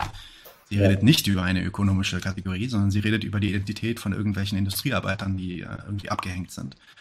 Was ja auch fair ist, und das macht auch diese Mo ein Schichtbegriff, exakt, genau, oder ja. ein Milieu. Ne? Und ähm, und äh, ja, wenn, wenn man das und das, wenn man das dann auf eine Ebene packt und das als Identität sieht, macht es dann auch Sinn. Also wenn du die Klasse als als eine als eine Schicht in der ökonomischen Klasse verstehst, ähm, und daran ja. versuchst eine Identität draus zu machen, dann macht das vielleicht sogar Sinn. Aber wenn du die marxistische Analyse äh, nimmst, dann äh, passt es halt nicht zusammen. Und, äh, Aber also ich finde, wie bei den anderen Verhältnissen, ich finde, wie bei den anderen Verhältnissen ist auch, ist es nicht so, dass da jetzt dann nichts äh, teilweise auch Hilfreiches hervorgebracht wird, beziehungsweise teilweise auch mhm. nur alte, alte Analysen, die es ja im Marxismus durchaus schon auch gegeben hat, teilweise mit anderen Begriffen reproduziert werden. Ich finde, ähm, also es ist ja nicht unwichtig, äh, wie es diese Klassismusdebatte hervorkommt, sich zum Beispiel Sozialchauvinismus anzugucken. Es gibt das, ja. Es gibt, natürlich bringt eine Gesellschaft, die auf einer auf einem antagonistischen Verhältnis zwischen Kapital und Arbeit beruht, wo es eben dieses, diese um diese Relation gibt. Natürlich muss es dann auch ähm, bestimmte Formen der Legitimation gehen, Ideologien geben, die das Ganze legitimieren. Und da ist natürlich so eine Art äh, Sozialchauvinismus äh, gegenüber Teilen der Arbeiterinnenklasse zum Beispiel äh, zu kritisieren als äh, ideologische Form. Die Frage ist halt nur, reicht das aus? Und da würde ich ganz klar sagen, nein, das reicht nicht aus. Ähm, und das kann auch nicht die Grundlage von Gesellschaftsanalyse und Kritik sein, sondern die Grundlage, die wir brauchen, ist eben eine materialistische Analyse dieser Ausbeutungsverhältnisse und ihrer historischen Entwicklung. Ja, es ist im Endeffekt eine, ähm, eine, eine ein, ein, das ist ein, also das, was du gerade beschrieben hattest, äh, ist, ist im Endeffekt ein liberaler Kampf, eine Herstellung des Bourgeoisenversprechens äh, der Gleichberechtigung und des gleichen Zugangs für alle. Ähm, nicht nur rechtliche Gleichheit, sondern Gleichbehandlung, ähm, äh, gleiche, gleiches Gehalt für gleiche Leistung etc. etc. Das sind alles bourgeoise, liberale äh, Kämpfe, die ja auch richtig sind zu führen. Wir sagen ja nicht, dass wir die nicht führen genau. sollten. Ähm, nur wenn wir dann darüber reden, dass wir äh, den bourgeoisen Staat und das Klassenverhältnis im Kapitalismus abschaffen wollen, dann reden wir halt noch über was anderes. Ähm, ich würde einen Punkt, ja, ich würde nur was ergänzen. Ähm, ähm, also ich finde, Christine hat die wichtigsten Punkte da genannt. Ähm, ich finde aber auch, ähm, dass die, oder mir ist aufgefallen beim Lesen, dass die, äh, also wenn man dann schaut, wie wird denn die Gleichrangigkeit eigentlich begründet, ähm, von denen die Intersektionalitätstheorien ähm, sagen, dass man ausgehen sollte. Also warum ist das eigentlich so? Ähm, da muss man, das hat Christine völlig richtig gesagt, ähm, unterscheiden zwischen der politischen Frage, was ist jetzt tagesaktuell oder konjunkturell quasi der, ähm, ähm, der, die, die entscheidende Frage. Da ist das unter Umständen auch so, dass Fragen von Anerkennung, Repräsentation äh, und so weiter erstmal ähm, äh, spontan erstmal wichtiger sind oder sich sogar Klassenfragen ähm, äußern in Form von Fragen nach Anerkennung und Repräsentation. Also ähm, ich finde, man hat auch einen völlig verengten Klassenbegriff, wenn man Klasse nur auf Verteilung im Sinne von Miete, Lohn, ähm, äh, äh, Renten und sowas verengt. Also Repräsentationsfragen im Sinne von wessen Interessen werden eigentlich in der Öffentlichkeit und in Institutionen in welcher Form repräsentiert und ähm, wird man überhaupt als ähm, politische oder soziale Gruppe ähm, wahrgenommen. Das sind immer auch Dimensionen von Klassenpolitik. Äh, das heißt, ähm, welche, in welcher Form sich das abspielt, das hat, wie Christine das sagt, ähm, politisch konjunkturelle ähm, Gründe, aber was die analytische Gleichrangigkeit angeht von Ungleichheitsverhältnissen, habe ich den Eindruck nach dem Lesen der Literatur, dass diese Gleichrangigkeit in den Intersektionalitätstheorien eher einfach dogmatisch gesetzt wird, anstatt dass sie wirklich theoretisch begründet wird oder auch ähm, empirisch begründet wird. Also weder theoretisch hergeleitet noch empirisch begründet sondern da, das ist so ein Punkt, wo ich auch den Eindruck habe, ähm, dass da ist ein Stück weit, steckt was Normatives drin, also eine Vorgabe, wie man analysieren soll, ähm, die aber nicht immer ganz explizit gemacht wird, weil von vornherein schon feststeht, alles ist gleichermaßen konstitutiv. Und das ist aber, ähm, also äh, zu kritisieren ist daran nicht, dass da interessante Erkenntnisse natürlich rauskommen, wie verschiedene Ungleichheitsverhältnisse sich ähm, lebensweltlich oder in der Betroffenheitslage von verschiedenen Gruppen äußern.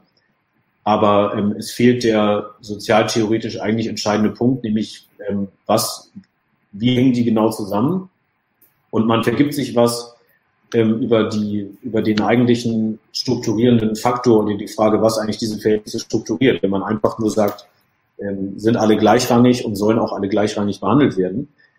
Also wie zum Beispiel, ähm, Christine hat es genannt und, und ähm, Eleonora und Bafta haben es ausgeführt, wie Klassenverhältnisse ähm, Rassismus formen und ähm, strukturieren. Oder äh, das sind andere ähm, Texte jetzt aus dem materialistischen Feminismus, wie Klassenverhältnisse und ähm, Reproduktionsverhältnisse bestimmte ähm, Haushaltsarrangements und Familienstrukturen hervorbringen, ähm, auf, deren, auf deren Grundlage dann wiederum auch verschiedene Vorstellungen von Geschlecht, also geschlechtliche Identitäten entstehen.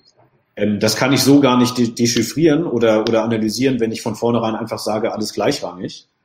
Ähm, und das dann wiederum, das passiert ja dann oft, ähm, also anders lautende ähm, äh, Ansätze, ähm, gar nicht so, also meistens marxistische, aber teilweise auch äh, materialistisch-feministische Ansätze, ähm, dann direkt abtue als, ja, die hierarchisieren soziale Widerspruchsfragen und unterteilen dann analytisch in Haupt- und Nebenwiderspruch.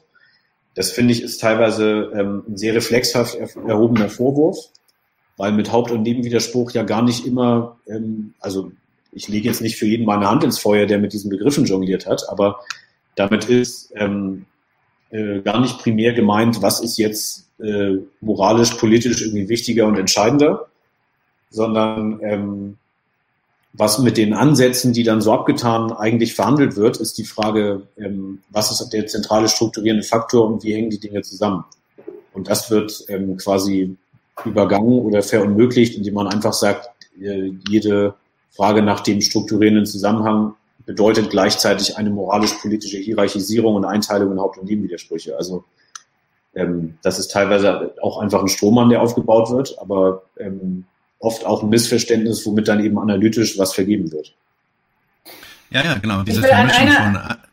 Entschuldige, Christine. Sorry, ich habe einen ganz kurzen äh, Einspruch noch an einer Stelle, weil John, du hast gerade gesagt, dass es äh, eben da nicht um eine politische, äh, um, um die politische Gleichrangigkeit geht. Und so wie du das formuliert hast, äh, würde ich dir da definitiv recht gehen, aber zugleich ist es ja so, dass aus einer äh, materialistischen Analyse dann schon auch eine politische Priorisierung erwächst, was nicht heißt, äh, immer Klassenpolitik machen und alles andere vergessen. Aber was heißt, wenn ich feministische Politik mache, dann setze ich mich nicht dafür ein, äh, in, dass äh, mehr Frauen in Konzern, Konzernvorstände oder ins Kanzleramt kommen, sondern dann versuche ich eine, Polit äh, eine, eine äh, klassenbewusste feministische Politik zu entwickeln, äh, die zum Beispiel ähm, darauf abzielt, dass sozusagen verallgemeinerbare Interessen vertreten werden, für höhere Löhne gekämpft wird äh, und so weiter und so fort. Und da, ist, da geht ja schon eine politische Priorisierung auch mit einher die aber mhm. nicht äh, halt heißt, äh, ich will ähm, jetzt ein, einen Ismus bekämpfen und den anderen nicht.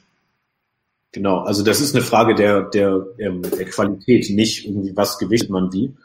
Es kann dann nicht darum gehen, das ist wieder so ein bisschen so, wie das Sarah Wagenknecht argumentiert hat, ähm, soziale Frage ja, alle anderen können sich hinten anstellen, sondern es müsste dann darum gehen, Unterdrückungs- und Identitätsfragen als Klassenfragen auch stellen zu können. Also ähm, in, im rassistischen Ausschluss ähm, oder in der geschlechtlich strukturierten Benachteiligung auch immer die Klassenperspektive ähm, deutlich zu machen oder die Klassen, Klassendimension, äh, ohne das darauf zu reduzieren. Also man identifiziert andere Hebelpunkte ähm, dann mit dieser Analyse, als indem man nur, nur bleibt auf der Ebene von Anerkennung und Repräsentation. Genau, ich würde ich würd auch sagen, dass es wahrscheinlich auch viele ähm, ja, Policies, also Politiken quasi gibt, die, äh, die sich auf Anerkennung und Repräsentation äh, ausrichten, die auch durchaus Sinn machen. Ich glaube, die, die Christine gerade genannt hatte, wäre vielleicht für eine, ähm, ja, eine klassenbewusste Bewegung nicht die erste auf der Liste, definitiv. Ähm, aber ja, natürlich, wenn es darum geht, dass irgendwie äh, Repräsentation innerhalb der Bewegung stattfindet oder dass äh, Quoten eingerichtet werden in bestimmten äh, Berufszweigen und so, das können alles Sachen sein, die dann ja auch zu dem Programm gehören. Aber ich sehe das genauso. Die Analyse, die Basis, auf der wir arbeiten, ähm, wird natürlich dann auch beeinflussen, wie wir unser politisches Programm bauen. Hm. Und gleichzeitig glaube ich auch, dass, und das war das, der Punkt, den du gerade genannt hast, so diese Vermischung von Analyse und Moral oder Moralisieren eigentlich. Ja, dass sobald du, sobald du eine andere Analyse fährst, du automatisch eigentlich, also ne, das ist ja auch dann oft der Vorwurf mit dem Klassenreduktionismus und vom Klassenreduktionismus ist es eigentlich nur noch ein Schritt zum Rassisten. Also diese Idee, dass du, dass dir Rassismus egal ist und du vielleicht selber irgendwie in Privilegien lebst und die vielleicht auch diese Privilegien gar nicht anerkennen möchtest oder nicht reflektieren willst.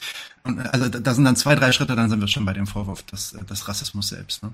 Und das ist halt das Problem, glaube ich, auch, wenn diese, ähm, ja, wenn die moralische Ebene, das finde ich sehr gut, wie ihr das auch trennt, äh, vermischt wird äh, mit der analytischen Ebene.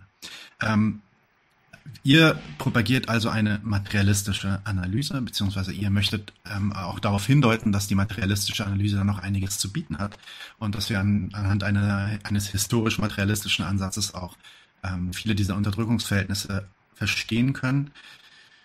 Ähm, wo glaubt ihr, sind eigentlich, also was, was ich mich immer frage, ist, wo sind eigentlich die Baustellen? Also wo glauben Leute, die in der materialistischen, ähm, im historischen Materialismus forschen quasi, ähm, sind die größten Baustellen gerade, um solche Verhältnisse wie Rassismus und Sexismus zu verstehen? Weil die Argumente, die wir meistens dann bringen, also inklusive mir, meine, äh, sind dann halt natürlich dann doch schon relativ alte, äh, nämlich die des Klassenverhältnisses und des Produktionsverhältnisses etc.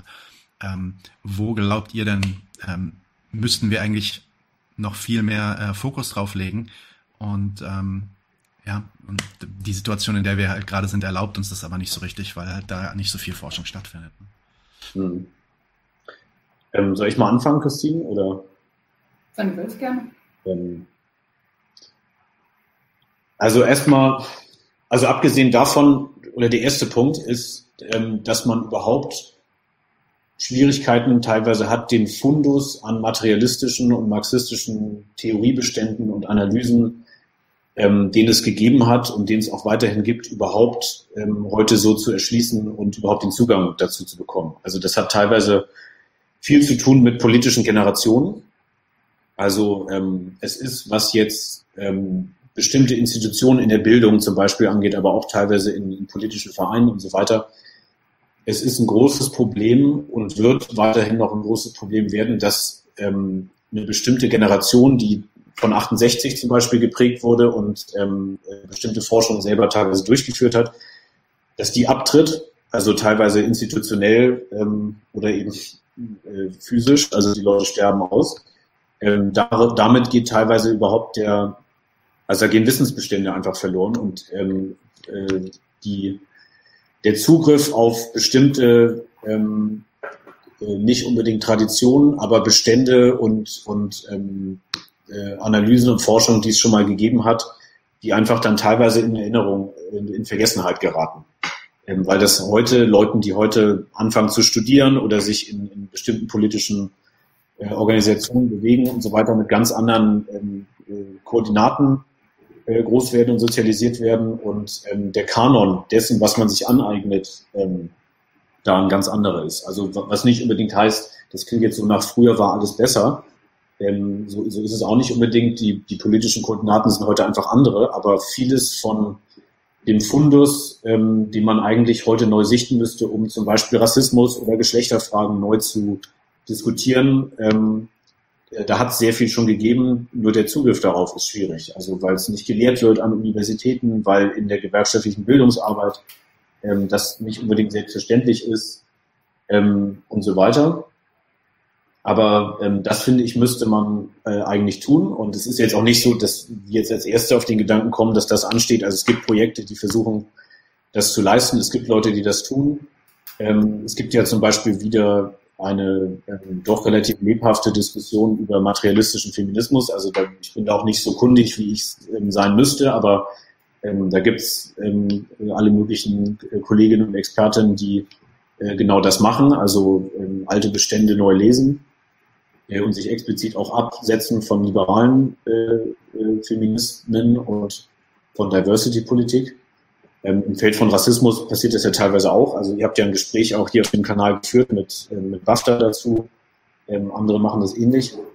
Wenn ich jetzt inhaltlich zwei Punkte sagen müsste, wo ich meine, wo man, ähm, wo man andocken müsste oder was Baustellen sind, wäre das erstens die Vermittlung von ähm, Strukturkategorien und Strukturfragen ähm, mit der Ebene von ähm, Identität und Erfahrung und Subjektivität. Also wie dieser ähm, Zusammenhang genau zu analysieren ist und wie man das ähm, mit welchen Kategorien und mit was für, mit was für analytischen Werkzeugen man das machen kann, ähm, das muss wahrscheinlich neu gelesen und neu aktualisiert werden. Also ähm, es reicht ja auch nicht, so wie wir das jetzt teilweise gemacht haben ähm, äh, oder, oder wie das jetzt auch wieder passiert, Klasse als sozioökonomischen äh, Strukturbegriff wieder zu erschließen, ähm, und dann auf der anderen Seite festzustellen, es gibt Ungleichheits- und Diskriminierungs- und Benachteiligungserfahrungen. Man muss die Vermittlung, also das, ähm, wie beides miteinander zusammenhängt, konzeptuell und auch empirisch ähm, äh, noch stärker fassen. Also gute Klassenanalysen, äh, wie es sie früher gab, haben immer auch versucht, die, die Brücke zu schlagen von den großen sozialstrukturellen ähm, und sozioökonomisch äh, bedingten Veränderungen in der Produktion zu vermitteln mit neuen Milieus, die entstehen, Kultur, kulturellen Veränderungen, Identitätsvorstellungen ähm, und so weiter. Das analytische Instrumentarium dafür, sich neu anzueignen, ähm, das muss wahrscheinlich neu erschlossen werden. Und zweitens müsste man wahrscheinlich dabei ähm, äh, es nicht dabei belassen, dass man das mit soziologischen Kategorien einfach nur macht, sondern man muss wahrscheinlich sehr viel stärker historisch äh, auch schauen, wie sich ähm, zum Beispiel in der Bundesrepublik ähm, rassistische Formationen äh, entlang von äh, äh, Migrationsbewegungen, aber eben auch äh, Kapitalbewegungen äh, entwickelt haben. Also sage ich jetzt auch sehr abstrakt, weil das ist nicht unbedingt mein Gebiet. Aber ähm, der historische Blick auf die Entwicklung und den ganz konkreten Zusammenhang von Klassen und anderen Ungleichheits- und Unterdrückungsverhältnissen, der wird wahrscheinlich dabei ähm, relativ wichtig auch sein, zumindest das mit einzubeziehen. Vielleicht zwei, drei Punkte. Ähm, also ich habe deine Frage jetzt auch eher so analytisch verstanden, also was ist wissenschaftlich zu tun. Darum rede ich jetzt auch eher genau. über das, was ich in der Uni machen würde, als in irgendwelchen politischen Zusammenhängen. Ich finde, es muss auch tatsächlich erstmal wieder darum gehen, äh, auch wenn ich jetzt zum Beispiel an Studierende denke, ein Bewusstsein darüber zu schaffen, was eigentlich historischer Materialismus ist und warum es wichtig ist warum es wichtig mhm. ist, von der Materialität einer gesellschaftlichen Praxis auszugehen äh, und inwiefern das im Gegensatz dazu steht, von diskursiven Konstruktionen und Ideen etc. auszugehen. Ähm, ich glaube, da ist wirklich super viel verschüttet und ich meine, das kann man auch teilweise Leuten nicht äh, vorwerfen, dass sie es dann nicht, diese Kenntnis einfach nicht da ist, weil ja auch die Frage ist, wo sollen es eigentlich Leute gerade gesellschaftlich hernehmen, ja? Und das hat dann eben auch an der Stelle ganz viel ähm, äh, auch mit einem Aufarbeiten eines Fundes zu tun, aber eben auch das, was da ist und was wichtig ist, ähm, wieder stärker zu vermitteln. Das, das wäre auf jeden Fall mal ein wichtiger Punkt. Ich finde schon auch, dass ähm, es bestimmte Erkenntnisse gibt in der Intersektionalitätsdebatte und auch im erweiterten Feld äh, des Poststrukturalismus, ähm, was halt wirklich konkrete ähm, Beschreibungen, sage ich jetzt mal, angeht, die man auch äh, überführen könnte in eine materialistische Analyse. Ähm, aber da darf halt nicht der Fehler gemacht werden, den ich jetzt zum Beispiel einer Ashley J. Bora zuschreiben würde, einfach dann so zu tun, als würde das irgendwie alles zusammengehen in einen Topf kommen, einmal umrühren und dann kommt was Gutes dabei raus, sondern ich würde tatsächlich sagen, äh, man muss sich angucken, wie bestimmte deskriptive Erkenntnisse, die da hervorgebracht wurden, wirklich überführt werden können in eine ähm, historisch-materialistische, marxistische Theorie. Ähm, und das, denke ich, äh, ist eine Aufgabe, wo schon noch relativ äh, viel auch zu tun ist, weil klar ist ja viel verschüttet, klar gibt es ganz viel, auch zum Beispiel in der Debatte rund um äh, ähm, den italienischen Marxisten Antonio Gramsci im, in Bezug auf das ökonomische Terror, das kulturelle, die Ideologie etc. Aber ähm, ich denke schon auch, dass ähm, wir jetzt mit unserem Heft nicht geleistet haben, genau in allen Aspekten zu klären, wie jetzt Ausbeutungs- und Unterdrückungsverhältnisse zusammenhängen. Klar, und da gibt es klar, äh, ja. einiges zu tun, was, äh, denke ich mal, für unsere Lebzeiten auf jeden Fall ausreicht.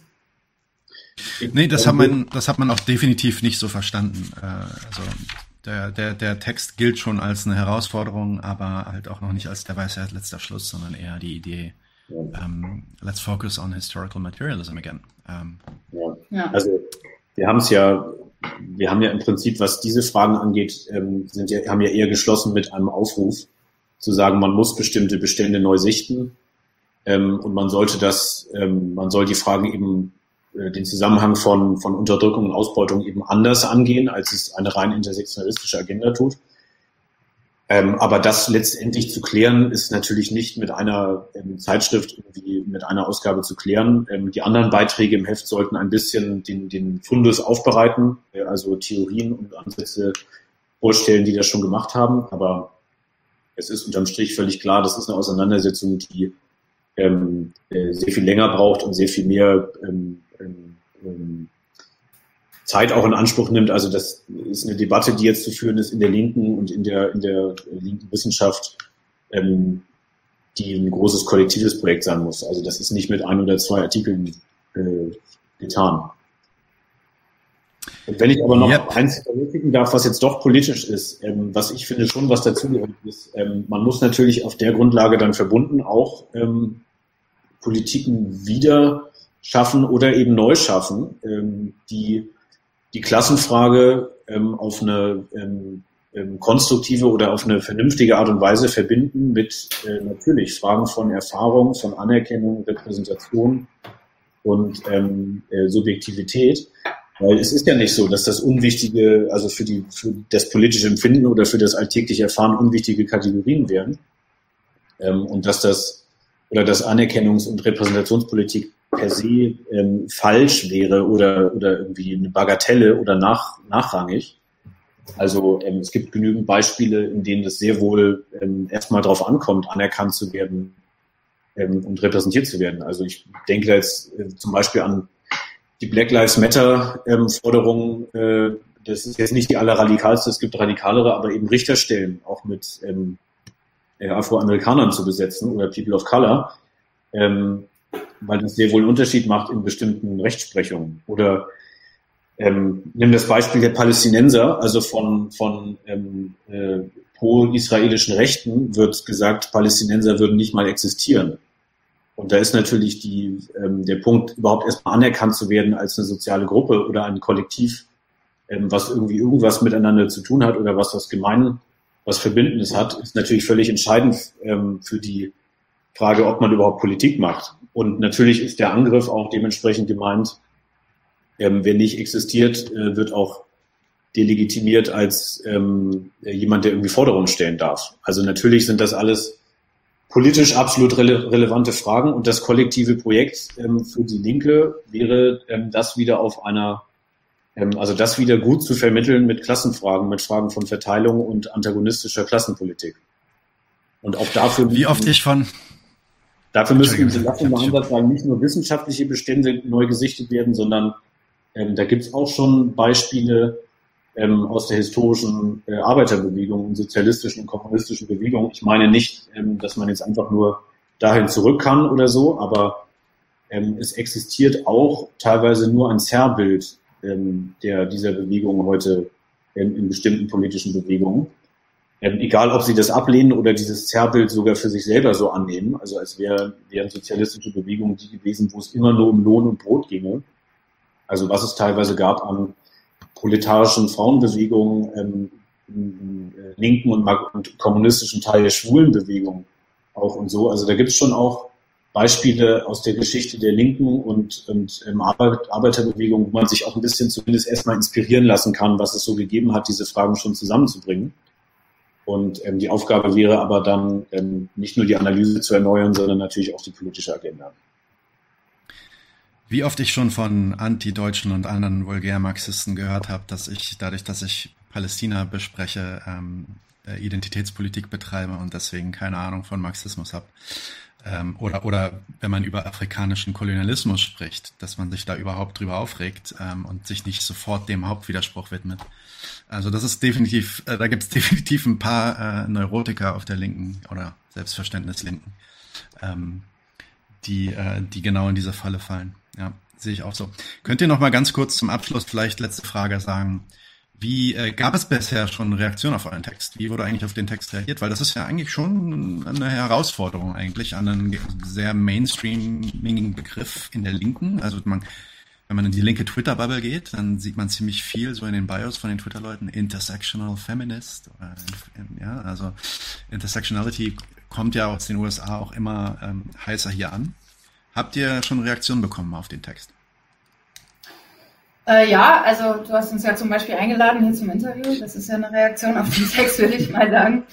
Aber auch darüber hinaus, also die Reaktionen, die es gegeben hat, würde ich sagen, waren, zumindest was wir so mitbekommen haben, erstmal überwiegend positiv. Also es hat ein paar Rezensionen gegeben, wo natürlich auch kritische Punkte ähm, genannt wurden, was ja auch legitim ist. Ähm, äh, aber überwiegend ähm, waren die Re Reaktionen eigentlich sehr positiv und zwar auch über verschiedene ähm, politische Spektrum, Spektren hinweg, hinweg. Also ich habe positive äh, Reaktionen aus der antirassistischen, also aus dem eher dem Materialismus zugewandten Teil der antirassistischen Bewegung bekommen, ähm, aus der Friedensbewegung teilweise ähm, und so weiter und so fort. Ähm, in Social Media hat es natürlich auch so ein bisschen Meckerei gegeben. Also als zum Beispiel das Heft beworben wurde ähm, bei Twitter, hat es dann halt erstmal von Leuten, die sich äh, positiv auf die Klassismusdebatte beziehen, ähm, natürlich erstmal Widerspruch gegeben, wo man allerdings dazu sagen muss, dass der gekommen ist, bevor äh, diejenigen Personen überhaupt Gelegenheit hatten, das Heft äh, zu lesen. Das heißt, äh, da gibt's dann halt auch so eine, so ein erstmal grundsätzliches Gegeneinander gestellt sein. Äh, aber also was ernsthafte Auseinandersetzung mit dem Thema angeht, kann ich eigentlich sagen, äh, haben wir grundsätzlich sehr positive Reaktionen bekommen. Und ich würde auch fast sagen, mehr als ich gedacht hätte. Also jetzt für die nächsten Wochen noch Veranstaltungseinladungen, ja, äh, ähm, auch die Anzahl der, Re der Rezensionen ähm, kann, ja, bin ich positiv überrascht und äh, da kann John vielleicht noch mal mehr zu sagen. Äh, ich habe auch im Kopf, äh, dass das Heft überdurchschnittlich viel bestellt wurde.